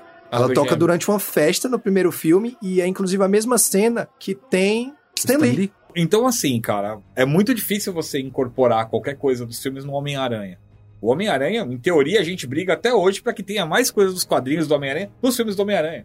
O sidekick do Homem de Ferro e o sidekick agora do Doutor Estranho. Porque o Homem-Aranha Né? parece que se perde sempre, né? Sim, ele é Aí side- começou ele é bem o, o Homecoming lá, E depois... nem começou bem. Esse filme, pra mim, ele tem um problema muito sério. Até metade, que ele é o sidekick do Homem de Ferro, Eu acho ele extremamente chato. Quando o Tony Stark aparece e toma o uniforme dele, a segunda parte desse filme é maravilhosa. Que inclusive tem uma cena icônica, que eu não me lembro se é do Steve Ditko, sabe quem que é que fez aquela cena, dele olhando a poça d'água no chão com a máscara e tal. Isso é, um- é uma cena de um quadrinho que é maravilhosa. Então, assim, Na verdade, é, pra mim, o melhor filme do Homem-Aranha até agora. é o 2. Não, Spider-Verse. Spider-Verse. Ah, Spider-Verse é animação, né? é, não, não, é filme, é É, filme. não, em live action, live action pra mim ainda continua sendo Homem-Aranha 2 do, do Sam eu, eu não coloco o Spider-Verse acima do Spider-Man 2, não. Eu coloco Não, no mas- mesmo nível. Não, eu coloco acima. Eu acho que eles estão um pau a pau ali. A gente tem aí 24, 25 filmes do MCU. Pra vocês, qual foi o ponto de virada entre o equilíbrio perfeito entre cinema e quadrinhos? A partir de que filme isso aconteceu? Quando você fala qual que passou a influenciar os quadrinhos, Isso, isso. pra mim é o Homem de Ferro. O Homem de primeiro, o Ferro, primeiro. é o primeiro não, Homem de foi, Ferro. foi, porque ele Porque- abriu muito. De novo, Tony Stark era um personagem chato. Ninguém se importava com ele. É. Cara, depois os caras literalmente fizeram um Homem de Ferro muito mais piadista, um Homem de Ferro muito mais leve. As histórias continuam tendo a sua dramaticidade ali, os erros que o Tony Stark normalmente cometem, até no cinema e tudo mais, estão lá nos quadrinhos. Mas hoje ele é um piadista, ele é um mulherengo, ele é um, né? Poucas coisas Galãozão. foram, foram alteradas do que ele era no, no cinema pro quadrinho atualmente, entendeu? Eu vou quase semi-discordar. Eu acho que é Vingadores. Porque tudo bem que já teve nos quadrinhos, antes disso, influenciou muito isso, a fase do Bendis, porque o Bendis reinventou os Vingadores. Mas eu acho que só com o projeto Vingadores no cinema, e o projeto Vingadores no cinema só existe porque o Homem-Aranha tava na Sony e os X-Men estavam na Fox, né? Então os caras tinham que fazer alguma coisa grande sem esses dois grandes ícones, né? Só com o fato de todo o projeto girar em torno de Vingadores é que os Vingadores viraram centro nos quadrinhos. Eles não mudou o conceito dos Vingadores, não influenciou tanto assim no design dos personagens, na maneira como eles se comportam, no geral. Mas posso estar falando porcaria aqui, posso estar falando merda, mas me dá a sensação que a partir do momento que os filmes do MCU colocaram os Vingadores no centro, a editora Marvel colocou os Vingadores no centro das histórias. Eu vou concordar com o Léo nessa. Os Vingadores nunca foram tão populares quanto eles são hoje. Exato. E isso se deu depois do filme de 2012. E tão centrais, né? Porque antes você colocava grandes arcos centralizados em outros personagens, outros grupos e tal. Eu concordo até a página 2. Eu acho que assim, teve a necessidade deles colocarem os Vingadores lá em cima, mas também teve uma necessidade deles de tirar o estrelato de outros personagens. Sim, Os Quarteto caras- Fantástico. Os caras tiraram o Quarteto Fantástico, praticamente Eles minaram. cancelaram o Quarteto Fantástico, eles, eles fizeram um, um evento pra matar todos os mutantes pra deixar meia dúzia ali, É. cara, Pra tirar o foco e realmente começar Fora- a trabalhar isso. Fora, assim, eu estava lá, eu era editor desta coisa. Todo o período que a editora Marvel tentou muito forçar inumanos. Sim! Nas histórias em quadrinhos. Eles porque queriam, que, eles queriam que os inumanos virassem os novos X-Men, né? Exato. Eles, eles soltaram o antígeno lá que criou os. Aham. os... E todo o caminho pra isso acontecer é muito interessante. Só que aí, quando eles começaram a fazer os, os inumanos serem a coisa central no universo Marvel pra muitos arcos, eles chegaram no absurdo. Não é nada sério, né? Pelo amor de Deus. Mas no absurdo de colocar a revista dos inumanos chamada Uncanny Inhumans. Sim. Nossa. né? Porque, pra quem não sabe, tem uma tradição nos quadrinhos Marvel de colocar esses epítetos pros personagens, né? Então, revista do Batman se chama só Batman, revista do Superman se chama só Superman. A revista do Homem-Aranha nunca foi só Spider-Man, sempre foi Amazing Spider-Man. Então você tem Incredible Espetacular Hulk, é, Homem-Aranha, Espetacular Homem-Aranha, Incrível Incredible Hulk, e os X-Men são os Invincible Uncanny... Iron Man. E os X-Men sempre foram os Uncanny X-Men, que aqui ficou fabulosos X-Men. Os caras meteram o epíteto dos X-Men nos Inumanos. Na revista Fabulosos Inumanos. E não só Eu editei né? isso aí. E, não só isso, né? Eles usaram esse. Eu falei antígeno, mas é mutagênio, né? A- a- Névoa Não, terrígena. Névoa, terrígena. É essa palavra. A névoa terrígena começou a fazer mal pros mutantes. Os mutantes tiveram que entrar todo mundo num foguete e ir embora da Terra. Aham. Tem uma revista, uma minissérie que surpreendentemente boa, chamada Death of X, Morte de X, Sim. que aqui ficou Morte dos Mutantes. A Panini colocou no meio da revista Universo Marvel, acabou se perdendo aí, mas é uma revista muito interessante. Que é, obviamente, a morte dos mutantes, por É. causa do terrígeno. Sim. Eles, eles literalmente mataram os mutantes por causa disso. Então, sim, era um caminho deles pra valorizar, através dos quadrinhos, os personagens que eles tinham no estúdio, porque eles não tinham X-Men, não tinham Homem-Aranha, não tinham Quarteto Fantástico. Ok, temos Vingadores, E, temos aí, Inumanos. e aí e vai longe a lista, né? Eles não tinham o Motoqueiro Fantasma, eles não tinham Exato. o Demolidor, eles não tinham o Luke Cage, eles não tinham uma galera aqui, inclusive eles não poderiam nem fazer os New Avengers sem essa, essa turma Exato. toda junta, aí eles né? foram recuperando ao longo Aí do tempo, o sim. Demolidor que eles colocaram na Netflix e tudo Sim. mais. Aí é assistível, esse Demolidor. Né? É, al- algum... Assim, ele tem, ele tem, uns, tem- tem uns uns deslizes pontinhos ali, ali, né, mas, pra ele, mas gente. ele é assistível. Mas eu acredito que, assim, a gente tem bastante essa questão de, por falta de direitos, a Marvel ter que dar uma diminuída em tudo pra elevar o patamar de outros personagens. E aí surge o Homem de Ferro recriado deles, Exato. basicamente pro cinema, que depois voltou do quadrinho.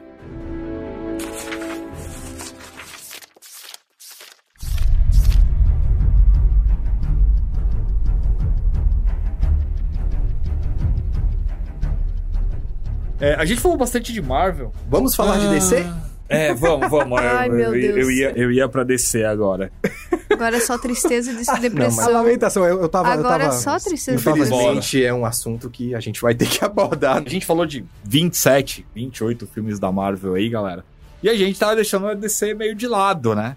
E eu sou grande fã do personagem que eu vou começar a falar agora, mas com uma dor no coração, que é o Lanterna Verde do Ryan Meu. Deus. Tem uma categoria desses filmes de herói que parece, sei lá, eu não consigo definir direito, mas é esses filmes que, sei lá, os caras dão na mão de qualquer um, entre aspas. Categoria de filme ruim. Vamos ver o que que dá. E o cara faz assim. É como se ele colocasse o herói num algoritmo de roteiro básico e aí só mete. Nem é random. Eu não diria que é random. É um template básico. Então, o ponto A, ponto B, ponto C, é isso que tem que fazer. Coloca aí, pega um ator grande pra colocar o nome dele no pôster. É, E aí você tem, assim, vários desses. Eu coloco o Lanterna Verde na mesma categoria do Demolidor. do Demolidor, Sim. do Quarteto Fantástico, do outro Quarteto Fantástico. Nossa, do... o outro Quarteto Fantástico. Vocês lembram que teve um outro? Eu fui no Sim. cinema uma. Não, eu também. Fantástico e o Eu surfista também. prateado. Quarteto Fantástico Não, Prateado. esse é o primeiro ato, É. da primeira Aí da tem o remake, o Fant Force. É que esse aí é, É. bom até um comecinho, depois ele... Não sei o que acontece. Eu vou falar por que que eu queria, não acreditava, mas eu queria que o Fant Force, o remake do Quarteto Fantástico, fosse bom. Porque quando surgiu o negócio, eu via as notícias e aí era todas as reclamações de sempre. Ah, porque. Trocaram o, o Johnny Storm não é negro. Eu falei, e se esse filme for bom e os caras vão ter que engolir que não precisa ser exatamente fiel aos quadrinhos? Mas aí foi uma porcaria. Nossa. Não tinha esse filme ser bom. né? Mas esses filmes todos são muito filme qualquer coisa completamente esquecível. O Venom, pra mim, é tipo isso. Tá nessa categoria de um filme que existe. Eu vou falar pra você por que, que eu levantei a lebre do Lanterna Verde nessa história. Porque o Lanterna Verde, depois do filme, na sequência veio um dos inúmeros reboots da DC, que é os 952. E o Hal Jordan, ele passou a ser um bobão igual o Ryan Reynolds no cinema. Ao ponto do Batman ficar olhando pra ele quando ele faz as piadinhas. Até o Wally West, o Barry Allen, fala, mano, você tá falando isso mesmo? Foi mais ou menos parecido do que aconteceu com o Homem de Ferro e o Robert Downey Jr. Os caras tentaram transformar o Hal Jordan no Ryan Reynolds. E, e assim, meu, E até o filme do Lanterna Verde chegar, a gente teve toda uma estrada de filmes bons e ruins. Mas mesmo nos filmes ruins, haviam filmes ruins que a gente dava pra ver que a galera envolvida tinha tentado fazer alguma coisa legal. Tipo, E aí dava pra gente Tipo reconhecer em um algumas exemplo? dessas produções. Ah. A gente conseguia diferenciar quando a galera tinha tentado, pelo menos, e quando não tinha. No Lanterna Verde ficou claro que eles não tinham tentado. Não, mas você tá falando do quê? Tipo, aço? Eles tentaram? Não, o Aço eles não tentaram. Não, é só o Superman Returns que- eles tentaram. Eles tentaram fazer uma coisa mais séria. Eles tentaram fazer. eu concordo. O Superman Returns é. uma tentativa, é uma forçação de barra. Mas é uma O tentativa. Brian Singer tentando virar o o Richard Donner. É, então, mas é uma tentativa. Uma tentativa Ah. merda, mas é uma tentativa. Eu, eu Você tem que isso aí. entender a sua insignificância e colocar no O- seu lugar, né? E o- o Singer entende isso. O Lanterna Verde realmente parece que é completamente não tentar nada, assim, é, é a coisa mais genérica possível. O que me surpreende é assim, você tentar copiar o Batman do Nolan é completamente compreensível. É um grande caso de sucesso. Você tentar copiar o filme do Lanterna Verde do Ryan Reynolds? Por que qualquer pessoa faria isso? Eu não consigo entender. Eu não consigo entender. E foi o Jeff Jones. Eu não li essa fase. A única fase que eu li do Lanterna Verde foi a do Grant Morrison agora. Fazer É- o quê? É, é bem difícil de ler. Porque eu também acredito que ninguém gostou desse filme. Não tem, eu não, Não tem consigo. uma existe, referência. Não existe. Quase consigo acreditar que alguém goste Nossa. do Demolidor. Assim, Ah, pode é ser. porque eu acho que Pra puxa uma parada nostálgica, é, entendeu? eu falei, Evanescence, É, Jennifer ele, ele Então- tem então uma coisa, tem mas esse, coisa o, o Lanterna Não. Verde, não tem. E, e a DC, ela tem um, um problema ela tenta enfiar o máximo de informação possível num curto espaço de tempo. É com as, os seus universos de série, é com o universo de cinema. Então, você sai com um filme de Superman, o Superman ele tá enfrentando o Lex Luthor, de repente ele tá enfrentando um Apocalipse, ele tá enfrentando o Darkseid, tá enfrentando vai ver o Arrow, em vez de ele estar tá fazendo a coisa desde o começo, ele já tá enfrentando, já tem filho, já tem. É uma bagunça. E esse filme do Lanterna Verde, ele segue a mesma lógica, né? Tem um milhão de vilões, mas já vão aparecer logo o Parallax, já vamos é. botar logo para ferrar com tudo, porque, meu, é o Parallax, a massa amarela do medo e. Cara, o, eu... próprio, o próprio Sinestro, que é um vilão maravilhoso que poderia encabeçar ali o primeiro filme. O Mark Strong tá muito bem, inclusive, no uhum. filme. É uma das únicas coisas que se salva. É que Mas... eu acho que, pelo menos os filmes mais recentes da DC, a impressão que eu tenho é que é porque eles querem chegar onde a Marvel che já chegou, entendeu? Muito. E, e, assim. Então tem que resolver rápido. Por atalho, né? É, então já tem que resolver nesse filme aqui, coisa que a Marvel foi construindo ao longo dos anos. Não foi desesperada. Ela foi lá, fez com calma o filme do Capitão América, foi lá, fez o Homem de Ferro. A DC, eu sinto que hoje ela é um pouco desesperada para resolver pra chegar lá. O Liga da Justiça de 2017 é quase um grito de é, socorro. É, tipo, pelo amor é de um grito Deus. de socorro. É. Nossa, Nossa, pelo amor de Deus, não lança essa porcaria. Em preto e branco. Nossa. eu vou chorar. O, Snyder Cut é das, um dos empreendimentos esse, mais mesquinhos da história do cinema. é um cara que é um... Vamos lá, né? O Man of Steel. Man of Steel é um filme que dá dor de cabeça, cara. Dá, é bem difícil. É um filme ruim. ruim. É, é você pegar a essência de um personagem, e aí a gente chegou a ter uma discussão sobre isso, eu cheguei a conversar com o Léo e com o Rafa sobre isso, Carol o Léo chegou a levantar a lebre de falar assim: olha, tem alguns personagens que o roteirista tem uma página em branco para ele ir lá e trabalhar, né? E aí o cara cria quem ele quiser, o que ele quiser ali, a partir dali do personagem e tudo mais. No Man of Steel, os caras, antes de pegar a página em branco, eles foram lá e pegaram todos os quadrinhos e tocaram fogo. Falaram, mano, isso aqui não serve pra nada. Então, assim, vamos colocar o Superman mentindo, o Superman batendo, o Superman roubando. É, o Superman só errado. não estuprou, mas matou. É, ele, matou uma galera. O personagem Meu que é uma Deus. inspiração para ser o personagem legal e tal, que todo mundo quer ser. Cara de constipado de símbolo, do... Né, paz, tudo mais. Mano, ele é o símbolo do que não fazer. E o pior é, o filme do Homem de Aço, ele me fez acreditar que o Henry Cavill era um ator ruim. Sim, ele sim, não é, ele né? É. Exato. Ele é um cara carismático. Ali ele só tem cara de constipado, tem dor de barriga o filme inteiro. Cara. Ele tá maravilhoso. Sim, eu adoro ele, mas realmente... Eu sou um dos únicos seres humanos no mundo que gosta do agente da Uncle. Você viu esse filme? É legal. O Clayton gosta bastante. Ele já falou pra mim assistir umas três vezes o Agente da Uncle. É muito eu legal. Entendeu? E ele é um bom ator. Só que aí você vê um péssimo diretor que faz Sim. com um bom ator. O Homem né? de Aço não é um filme ruim só porque o Zack Snyder não entende o Superman e nunca entendeu.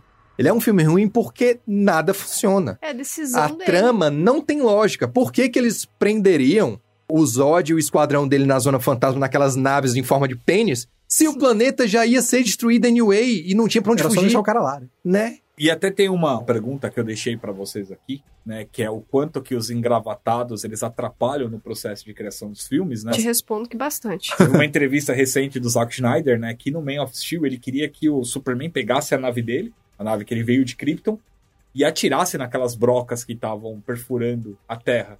E aí um executivo falou: Não, não vai fazer isso, porque como ele vai voltar pra Krypton depois? Isso realmente aconteceu. Essa é a parte.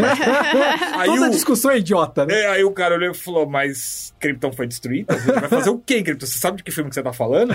né? E foi o David Goyer, que é um cara que eu odeio, que deu essa entrevista e contou vários cases, inclusive de Thor e outros personagens que ele teve discussões onde teve essa construção mais. Eu acho que é por isso que a gente lembra do Superman de 78 até hoje, porque ele era um filme de quadrinhos perfeito, com a escalação perfeita, a história funcionava, feito em uma época em que filmes de quadrinho com respeito ao material original e com coração não eram feitos. E que isso durou por décadas e começou a ser feito diferente a partir do Blade. Mas sabe que o, o bagulho do filme do Richard Donner, 78, é que assim, a gente tá falando muito sobre a influência dos quadrinhos pros filmes, o que que um se baseia no outro. É muito, muito raro qualquer adaptação, transposição de tramas assim, você pega até o Guerra Civil da, da Marvel, que é basicamente só o nome Guerra Civil, mas não tem nada a ver com Guerra Civil tem dos quadrinhos. Nada a ver, nada a etc, ver. etc.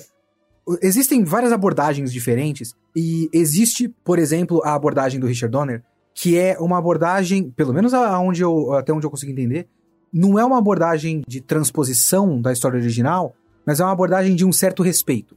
Eu não vou fazer exatamente nos quadrinhos, mas qual é o motivo por que as pessoas gostam do Superman? Vamos tentar fazer desse jeito? E tentar fazer as pessoas gostarem do nosso filme pelo mesmo motivo que eles gostam dos quadrinhos? Aí tem essa abordagem, tem a abordagem da vergonha, por exemplo, né, que a gente já falou dos X-Men. Tem a abordagem do autor, Burton, Sim, né, a o parte Nolan. artística. né, eu quero fazer o meu e tudo É. mais. Eu acho que o grande problema dos filmes do Snyder no geral, É talvez um pouco... No Sim, geral, no geral mesmo. sim, talvez um pouco menos no 300 e não é ele que fez o Qual? Sin City, né? Eu tô confundindo. Não. É o Não, Robert Watchmen. foi o Robert Rodrigues. O E Watchmen aí- é Ele fez o Ele Watchmen. Sucker Punch É. Nossa, e... Sucker- É o Sucker Punch é a ideia original dele, né? É, mas assim, a primeira vez que eu vi, eu gostei depois.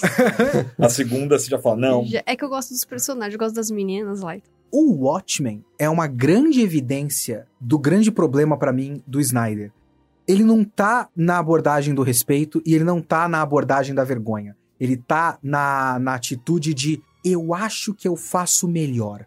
Ele olha pro material original e fala: ai, mas é meio Minha visão." ruim, né? Eu acho que eu vou dar uma consertada. Eu vou consertar os quadrinhos. Quando você pega a escolha do final dele do Watchmen, é uma escolha de final que, por exemplo, o Leonardo, completamente idiota de, não sei, 17 anos, achou legal. Porque eu fui ver os quadrinhos depois do filme. Falei, não, realmente, o final em que, na verdade, a causa do negócio todo foi o Dr. Manhattan faz mais sentido. Realmente é uma abordagem de um idiota de 17 anos. O Zack Snyder, ele é um idiota de 17 anos que colocaram na cabeça dele que ele é um grande autor de cinema. Então ele acha que ele vai consertar. Ele consertou o final da porra do Watchmen, que é talvez Que é o maior, quadrinho, da história. E, e por isso que o Alan Moore É, eu ia atacou, falar, por isso o que o Alan Moore atacou, odeia. atacou meia dúzia de tomate na tela e falou, mano, eu vou me aposentar depois que esse cara corrigiu o bagulho que eu fiz, que é, a É. melhor coisa que já fizeram de É. quadrinho da face da Terra. E esse egocentrismo do Snyder já tava jogado na nossa cara desde o primeiro teaser trailer, que tava lá. O visionário Ah, é, diretor visionário. Zack. Snyder. Tava isso- lá, o golpe tava vou- lá. Mas eu vou falar pra você que isso é culpa dos fãs babão dele. E foi os fãs babão que fizeram voltar aí, aparecer o Snyder Cut e tudo mais. Tem que deixar ele quieto lá, velho, no cantinho dele lá. E ainda tem gente querendo trazer Tem. outras, outras bagaças dele de volta aí, mano. Um, Tem- que, tem um que- algum um que ele fez, que é uma animação, é aquele A Lenda dos Guardiões. Das corujinhas, Ah, né? Das corujinhas, não, não, não. Eu não vi esse filme. Olha, gente, eu vou falar um negócio pra você sobre o Zack Snyder. Eu espero que ele tire umas férias longas. Talvez o resto da vida dele ele já não precisa mais. Ah, Vai ficar tranquilo no canto dele, porque. Que os filmes Ah, essa- da DC estão precisando. É, é- é- não. Então. Gente, e, E estão na sombra desse cara ainda, E, né? e você sabe que tem uma coisa que mostra, acho que essa rebeldia que o Léo tava falando, e eu gostei bastante dessa sua análise de falar sobre colocar a essência do Donner, que é uma coisa que eu brigo muito. Você ter a página branca, mas desde que você respeite a essência do personagem, você ter a visão do diretor ali, enfim, esse daí já é um pouco mais questionável para alguns pontos, mas essa rebeldia, quando você pega o Aquaman, que tem um tridente de cinco pontas, e pega uma garrafa de uísque e taca dentro do mar, já que ele é o protetor do mar.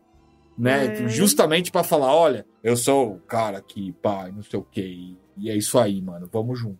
O universo Snyder no cinema e tudo que ele foi influenciando no, no filme solo do Aquaman, no filme solo da Mulher Maravilha e tudo mais. Ele parece estar eternamente preso nas piores coisas dos anos 90, né? Sim. Parece que é tipo. Pegaram Cavaleiro das Trevas, eles aprenderam só a pior parte do Cavaleiro das Trevas, que é. Sim. É o Batman, mas ele bate nas pessoas. ele é realista, sombrio e não tem realista. cores. Tira as cores. Uau. Superman mata mesmo, porque a- na situação. E ele tá nisso, assim. O Aquaman dele é o Aquaman dos anos 90, barbudo, cabeludo, com gancho, né? Peter. David. Porque o Aquaman ninguém respeita porque é um personagem bobo. Eu vou consertar ele, vai ser um Aquaman de pau grande, sabe? É meio tipo isso, assim. Mas em defesa do Aquaman do Peter David era bom. Então, Naquela época mas era é bom. aprender as lições erradas. Era bom.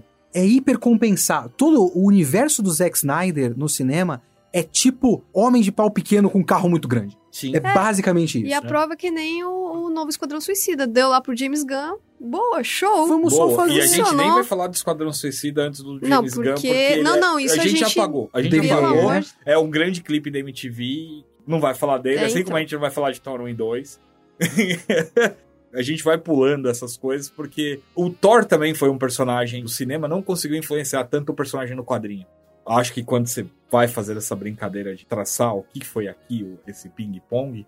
E aí, o Léo falou uma coisa que, que eu acho que é importante até a gente levantar aqui, que a DC já percebeu que não dá mais pra viver na sombra do Zack Snyder. Nossa, Então, tomara. esse reboot. Tomara, né? do, não, esse reboot do Batman agora, do, do Matt Reeves, quinto reboot do Batman em não sei quantos anos. Você tá com esperanças. Eu tô com bastante Tá esperança.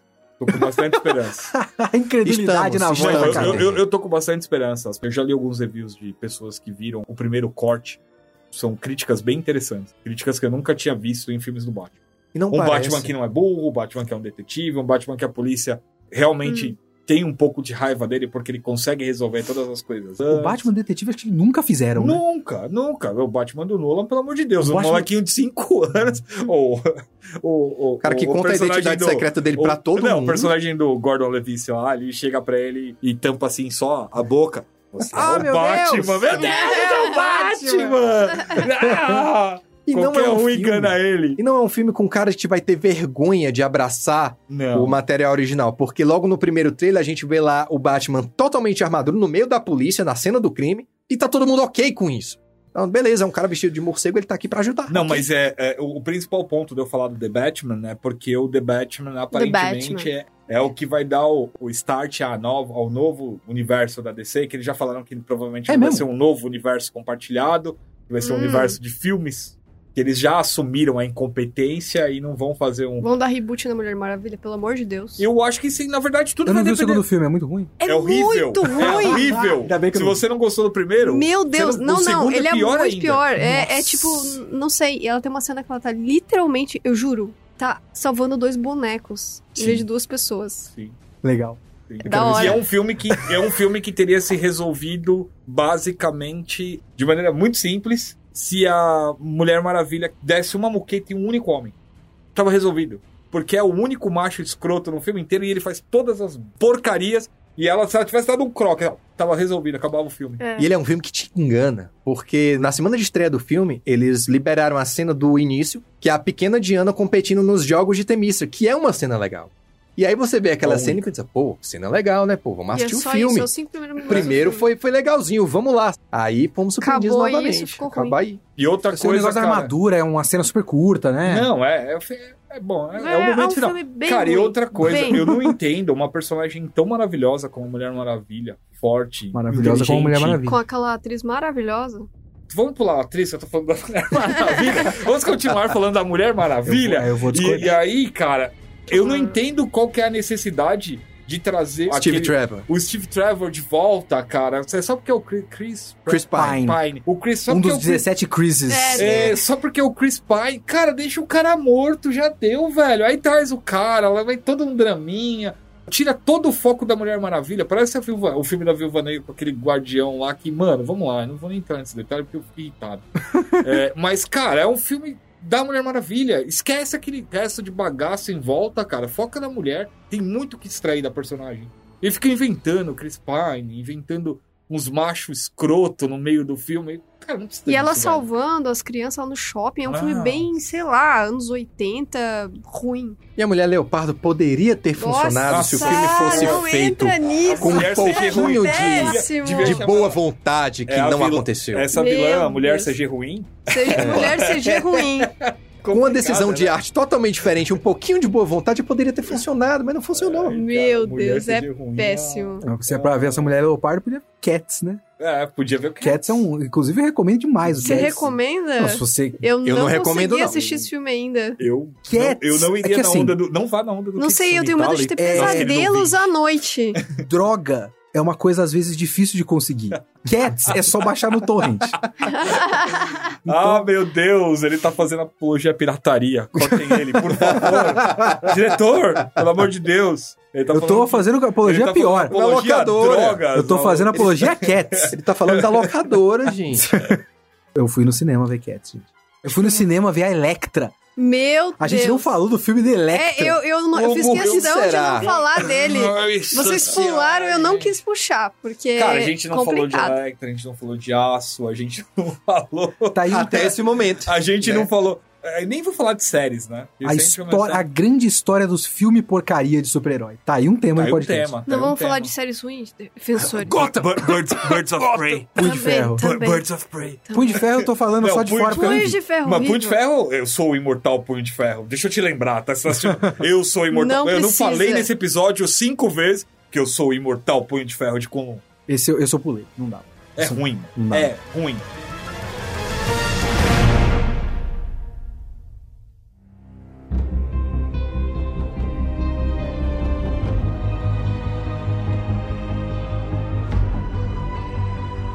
Bom, gente, acho que estamos chegando no final, né? Exato. A gente não chegou a nenhuma conclusão.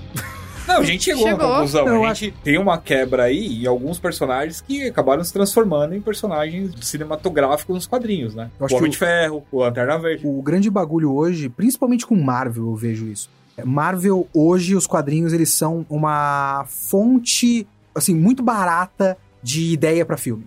Eles não vão adaptar, eles vão pegar a ideiazinha, tipo o Love and Thunder, que vai rolar do, do Uhum. Thor agora. Então eles pegaram uma ideia de um arco muito bom do Thor recente, Carniceiro dos Deuses, e pegaram a ideia de outro arco muito bom recentemente, que é da, da Thor, da Jane Foster. Poderosa Thor. Poderosa Thor, eles vão pegar só a ideia básica e aí eles vão meter no meio da continuidade do MCU. Então é mais ou menos uma referência do que você conhece. E aí eles não vão dar os devidos créditos e nem o dinheiro pro cara que criou isso, foi o Jason Aaron. E os vários desenhistas. Então esse é um bagulho que vem acontecendo, assim. Mas não tá exatamente uma via de mão dupla, eu acho. A DC, por exemplo, o que eu li do Superman recente, do Bendis com o Ivan Reis, é quase como se eles quisessem se distanciar do Superman do Zack Snyder. Graças Não, a Deus. eles querem, porque na verdade o Superman do Zack Snyder já se distanciou do que é o Superman. Exato. Aquele ali é qualquer um. Então eles Eu, eu só... brincava com o pessoal que era o Superman Ultimate, É, isso. né? Que é um personagem, é o Superman 2099. Vamos. Que é um parâmetro ali que os caras colocam pra definir Aham. um personagem que não tem nada a ver com o do universo normal. E vamos lá. Vamos reafirmar a presença do Superman como uma presença positiva. Ele é um personagem bom. É isso que, eles estão fazendo é hoje nos quadrinhos. justamente o Superman da série Superman Lois. A gente pode falar depois desse Superman, que é um Superman símbolo.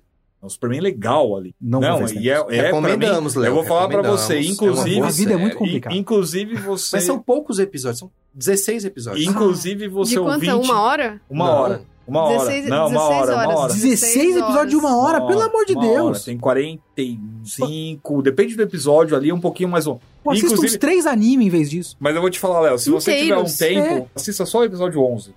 Hum. O episódio 11 é um episódio que eles mostram um pouco da história do Superman completa, assim. Inclusive, eles replicam a capa do Action Comics 1 do Superman Hum. levantando o carro. É maravilhoso. Já vi assim. essa cena. É, é maravilhoso e vale a pena. Óbvio, a gente não tá falando de séries, mas fica a indicação pra vocês aí, se vocês quiserem ver alguma coisa do Superman mais próximo do Superman. Que essa série, acho que desde o do Donner, é o Superman mais próximo do Superman É. que a gente gostaria de ver. Eu fico curioso o que eles vão fazer com o Superman no cinema agora. Não sei se eles vão continuar com a versão Snyder ou se vão continuar com o Harry Cavill. Não, Porque o Cavill é um cara, visualmente, assim, ele tem uma cara de Ele é Superman. cara Ele do tem um Super-Homem. queixo de Superman, né? Não, O o próximo Superman do cinema se chama Supergirl. Você acha que vai ter um filme do Supergirl? Vai ter um filme. Esse Vai? filme foi confirmado. Ah, esse foi? filme vai ser feito pro HBO Max. Aliás, filme não. Minto, É é, uma série. É uma série. Ah, vai ser não, desenvolvida mas aí pro eu... É uma HBO série. Max com a Que mesma ele- atriz. ele- do- Ela vai ser introduzida no filme do Flash. Isso. Que eu acho que é a próxima bomba. Mas assim, existe o boato mais forte da série pra HBO Max. Do Superman com o Michael B. Jordan como produtor, que é baseado no Val Superman Zod. Negro, que é o Ah. Val Zod, com o J.J. Abrams como. E J.J. Abrams. como Ah, produtor. J.J. É. Abrams. Pelo O amor de Deus, Flare Power. tirem as grandes propriedades intelectuais é, da cultura Abrams. pop que a gente tem da mão do J.J. Abrams. Vai virar o Star É Wars. demais né, a Star. Wars. é Não, Star não, Trek. não pode, não pode Star permitir Trek. isso. nossa, Você vai colocar Star Trek, Star Wars e Super-Homem na mão desse homem? Sim. Chega! Vão. Qual é o próximo? Depois ele vai ser o diretor do Vingadores também. Internet, façam alguma coisa. Pelo amor de Deus! Hashtag Stop J.J. Abrams. isso. Stop J.J. Stop Abrams. Abrams.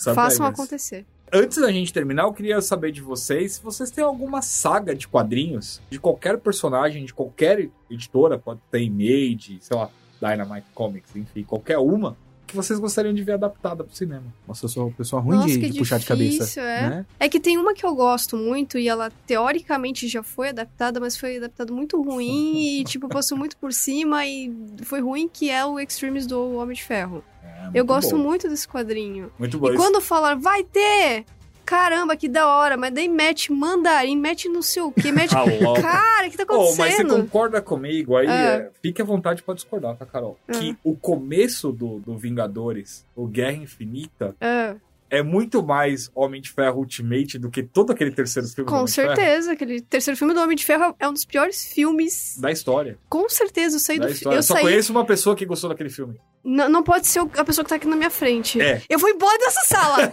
não, Eu Kitsune! gosto do É. Não, filme. não, É, e Kitsune! foi o primeiro cara que eu descobri que Não, gosta desse filme. Não! É um filme Não. legal! Da próxima vez que eu falar lá na redação que eu gosto do filme do Han Solo, lembrem-se que o Léo Não, gosta de filmes impopulares Léo. muito mais que eu. Não, eu vou falar com o diretor aqui, o Não. seu Gil, pra ele fazer o desenho do Léo também tomando a sacadinha. Meu Deus! Não, não dá. Não dá pra defender aquele filme, pelo amor de Deus. Eu, Eu, gostaria muito de ver no cinema Gente. Vingadores versus X-Men. Devidamente adaptado, claro. Eu acho que é uma questão de tempo até acontecer, tipo, muito tempo, tipo, 2030. Agora, eu também tenho um, um arco que eu não gostaria de ver no cinema, que é o Hum. Homem-Aranha, a saga do clone. Isso, por favor, não Eu façam. acho muito inevitável, viu? Olha, eu sou ruim de memória, infelizmente. É, você falou de outras editoras e outros negócios e tudo mais. Teve a tentativa recente de começar o universo da Valiant, que com o Bloodshot, é Bloodshot? Bloodshot, o Van Diesel, o Toreto, super-herói. Isso. Por que, que você vai colocar um filme de super-herói na mão do Vin Diesel? A, a presença do Vin Diesel é muito grande. Você vai colocar o Vin Diesel. Você não vai colocar o personagem. Mas enfim. No universo da Valiant tem um personagem que é o Exo Manowar. Exo Manowar é uma ideia muito legal de extraterrestres que é, chegam na Terra e abduzem pessoas, só que eles abduzem na época do Império Romano. E aí tem um centurião romano, sei lá, um cara aí. E depois o cara, ele consegue se desvencilhar e tal, rouba a tecnologia alienígena e volta pra Terra, só que no presente. Então você tem um cara que é um, um maluco centurião romano da época do Império Romano, com tecnologia alienígena de super-herói, de exoesqueleto e tudo mais, no planeta Terra atual. É uma ideia esdrúxula, muito legal, os quadrinhos são bacanas. Exo Manowar teve crossover com Homem de Ferro já. Teve? Teve. Olha aí, dá? Dá. Mas eu vou ser meio óbvio aqui. Eu acho que no momento atual do MCU, se você tem que colocar os caras que eles conseguiram agora da Fox com o Quarteto Fantástico, X-Men e tudo mais, eles vão fazer isso porque eles não querem quebrar a continuidade, porque é muito importante a continuidade pra eles por conta de manter as pessoas indo pro cinema na expectativa de completar o álbum de figurinhas mental, porque é basicamente isso que o cinema faz hoje, completar informações pra colocar na Wikipédia. Mas dava pra simplesmente resetar tudo e fazer o Dinastia X e o Potências de X, o House of Hum, X e o uhum. Powers of X. Porque o House of X e o Powers of X é é uma saga que não depende de basicamente nada, Nada. além do seu conhecimento básico do conceito de X-Men. E dá pra você simplesmente fazer o negócio e falar: bom, agora essa é a realidade que a gente tem. É uma realidade que tem os mutantes. Dá pra fazer. Só existir. E foi buscado um roteirista que escreve pensando de maneira cinematográfica já, que é o Rick. O Hickman. Que é um cara que fez o melhor Vingadores de todos pra mim. Também o tá Vingadores fazendo- do Hickman, que é uma baita mega saga, né? Sim, e ele, Gigantesca. e ele traz de volta personagens que estavam totalmente esquecidos, Uhum. né? E ainda que pra mim vai aparecer em algum momento aí e fazer algum barulho, porque O Hickman, pra mim, é o Nolan dos quadrinhos. Com todos os problemas do Nolan. Um dia a gente fala sobre isso. a gente Aliás, fala falando sobre em Mega Saga, a impressão que eu tenho da Marvel é que eles ficam tentando emplacar Mega Saga atrás de Mega Saga com a esperança de que um dia aquilo vá acabar indo pro cinema. Mas o modelo Marvel há mumuitos anos já, cara, é Mega Saga atrás de Mega Saga. É, e- Acaba um e vai outro. e às E, vezes assim, cansa. acaba cansando, mas, cara, você teve o Rei de Preto recentemente, que aqui ficou Rei Rei, das das, Trevas. Você teve a Sword of, dos X-Men, A né? espada espada X. Espada X. Eu poderia falar uma série de sagas, mas eu vou deixar um personagem, que é um personagem da Image, criada pelo Mark Silvestri e o Garth Enix, que é o The Darkness, que ele tá no limbo nesse momento, né? Porque depois que essa dupla saiu, ninguém mais acertou os roteiros. Mas é um personagem que tem uma história muito legal, que eu acho que encaixaria bastante. Ele tem esse quê de meio divertidão, assim. Né? O Jack Staccato é um, um mafioso que, quando ele completar 21 anos, ele vai herdar o poder das trevas, que é o poder mais forte desse mundo. E aí tem uma série de anjos, tem uma série de pessoas que querem impedir, alguns cultos que querem impedir que ele faça isso. E tem muitas situações muito legais, tipo, ele é um galanzão, 21 anos, bonitão e tal, que adora fazer sexo e, tipo, quando ele completa 21 anos e herda o poder da escuridão, ele não pode fazer sexo mais com ninguém, Porque porque, ele pode transferir o poder. Ah, então, cara, tem um monte de tem situação... algum mangá que é muito parecido com isso, que é uma bosta. Nossa. Não vou lembrar agora. Tem, tem uma série de, de situações inusitadas, e se faz parte do mesmo universo da Witchblade, então Darkness é as trevas, Witchblade é a luz. Então tem muita história legal pra contar, é uma narrativa muito legal. E eu gostaria muito que alguém um dia tivesse coragem de bancar Inclusive, The Darkness 2 foi lançado pro Xbox 360. O jogo é muito bom também. Sabe que esses quadrinhos dessa época da Image aí, que tem tudo uma cara de vamos fazer o nosso Venom, isso tem uma cara, e eu vou te deixar muito triste agora, de ser deixado na mão do Snyder. Porque tem. O Snyder gosta dessas merda, né? Ele vai querer corrigir. E ele vai querer corrigir e deixar mais dark. Cara, já- já- visionário já- diretor. já The que vão Darkest Já que, vão, Darkness. já que vão deixar na mão dele, que dê Youngblood, deixa ele e Rob Liefeld trabalharem junto. Já pensou Meu que Deus, coisa linda? A dupla Rob Liefeld e, E Zack Zack Snyder, Snyder talvez pensou? seja o começo do apocalipse. Falta só o pentagrama desenhado no chão. Não é. Já pensou? É o próprio anticristo. É, cara. Esses dois homens É. juntos são o É. anticristo. É, E eles são, assim, almas gêmeas, né? Meu Deus, acaba esse podcast, eu tô muito triste agora. Eu, eu, eu também. Mas é isso aí, galera. A gente tá chegando no final. Agradecer vocês aí hoje pelo papo. Tem muitas possibilidades. Vamos gravar muitos taus, Uhum. muito etc. Muita coisa geek. Logo mais temos outras ideias. Se vocês tiverem ideias também que vocês querem deixar pra gente gravar aqui, Manda nos comentários coisas que vocês querem ouvir o nosso grande elenco de colaboradores Geek Here pra comentar. Todo o pessoal do Mais Geek também, Sim. que é não está aqui conosco agora. Todo mundo vai participar em algum Sim, momento. a gente não fez uma escala da equipe, mas pro Clayton, Jefferson, Thaís, Takeshi, Ricardo Corrai, Vanessa. Vanessa, Raposa todo Viking, mundo, Raposa respeita. Viking, Aham. Raposa Viking, Raposa mano. Viking. Eu não sei se vai Lembre-se. conseguir o Gil é, É. fazer, porque ele tem que operar o equipamento aqui, né? O Gil, o Gil estará no nosso podcast de Kingdom Hearts. Manja mais que o Nomura de Kingdom Mais que o Hearts. Maxon? Mais que o Maxon. É. O Nomura, quando ele tem dúvida, ele liga, Ele liga pro, pro- Gil, pro Gil. pra consultar. Ele fala, que, como é que foi? Aí ele fala, não, para. O Gil vai pro porão aí. dele, vai naquela parede que tem um monte de Sim, linha e barbante. sim, Pra- sim. Inclusive, eu vi boatos de que o Gil ainda não superou o Sora no Kingdom Hearts. Ele ainda está em Ainda tá- polvorosa, eu- ainda eu está acho que ele tá tremendo. chorando, na eu tô vendo aqui. E que- outra coisa é que tá o Gil é o maior platinador de jogos da história. Então Ah, a gente é? pode conversar com ele um dia, fazer até um bate-papo de como é ser um platinador. Eu acho. né? É uma Até entrevista Um interessante. Até porque o Geekcetera e tal é o nosso podcast pra falar de qualquer coisa Qualquer desse universo. Então, coisa, qualquer estamos falando de coisa. quadrinhos aqui, a gente pode falar de videogame, a gente pode falar de tudo. Teremos Sim. especial de Tokusatsu, teremos especial com games, animes, K-pop, O homem já tá drama. com. O Rafael já tá empolgado agora, ele já tá gravando agora. É, já quer gravar, ele já tá falando daqui, ele tá fazendo pose aqui, que vocês não estão vendo. É que vocês não podem ver. Mas é isso. É isso aí, gente. Obrigado aí pela audiência. Você que ouviu a gente até aqui e quiser conhecer mais o nosso trabalho também, a gente tá no geekhere.com.br, acessa lá. Se vocês quiserem comprar um brinquedo legal pro Dia das Crianças também, acessa a loja geekhere.com.br. Não só de tudo Dia lá. das Crianças, Que tá? inclusive está com 10% de desconto no site, então É. passe lá agora mesmo, lojageekhere.com.br e leve aquele tão sonhado colecionável para a sua casa. Por favor, os nossos queridos convidados, deixem as suas mídias sociais para, se as pessoas quiserem saber mais, encontrar vocês, ver a cara do Léo Kitsune. Eu peço perdão. Mas a minha rede social, que tem fotos minhas, é um problema. Instagram e Twitter é arroba Leo Kitsune, tudo junto, ok? E ouça também o podcast Kitsune da semana. Ah, ouve, ouve nós. É, o meu, todas as redes é arroba Carolix. Inclusive tem na Twitch, que eu faço lives. É isso Mandem mesmo. presentinho pra Carol. Mano, manda. Tem o caixa postal e tudo. Todas as minhas redes sociais também são aquele Rafael. Você pode trocar uma ideia comigo ou me ver reclamando na vida no Twitter. Tô sempre por lá. E de vez em nunca eu tô na Twitch também. Lá na Twitch é só aquele Rafa. Então, assim lá, vamos jogar alguma coisinha juntos, vai ser divertido. Quem quiser saber um pouquinho mais e conhecer um pouquinho do Haterman, arroba Haterman TV e na Twitch é TV Haterman. Eu nunca fiz nenhuma live lá, mas um dia eu vou fazer, eu prometo. É isso, galera. É isso. É nóis. Finalizamos? Fechamos? Sim. Até a próxima e tamo junto. É mais. Tchau, tchau!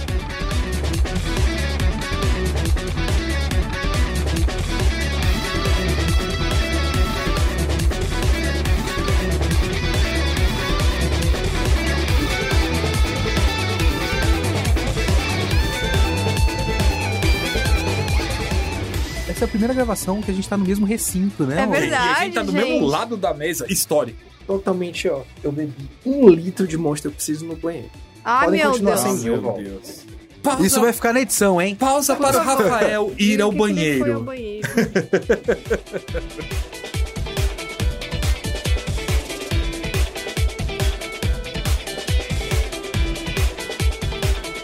É que eu amo esses filmes porque eles são muito ruins. Eu, pulei, eu, eu, eu fiz propositalmente falar- pular o Inter- Pô, eu queria falar- Forever. Eu queria falar que eu, eu amo eles, mas eles são muito ruins.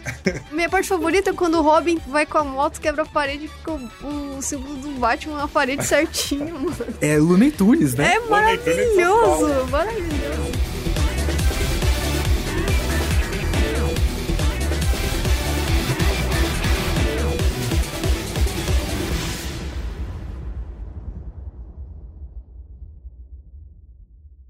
Mas isso aí é problema seu, né, gente? Você que lute. Seu trabalho.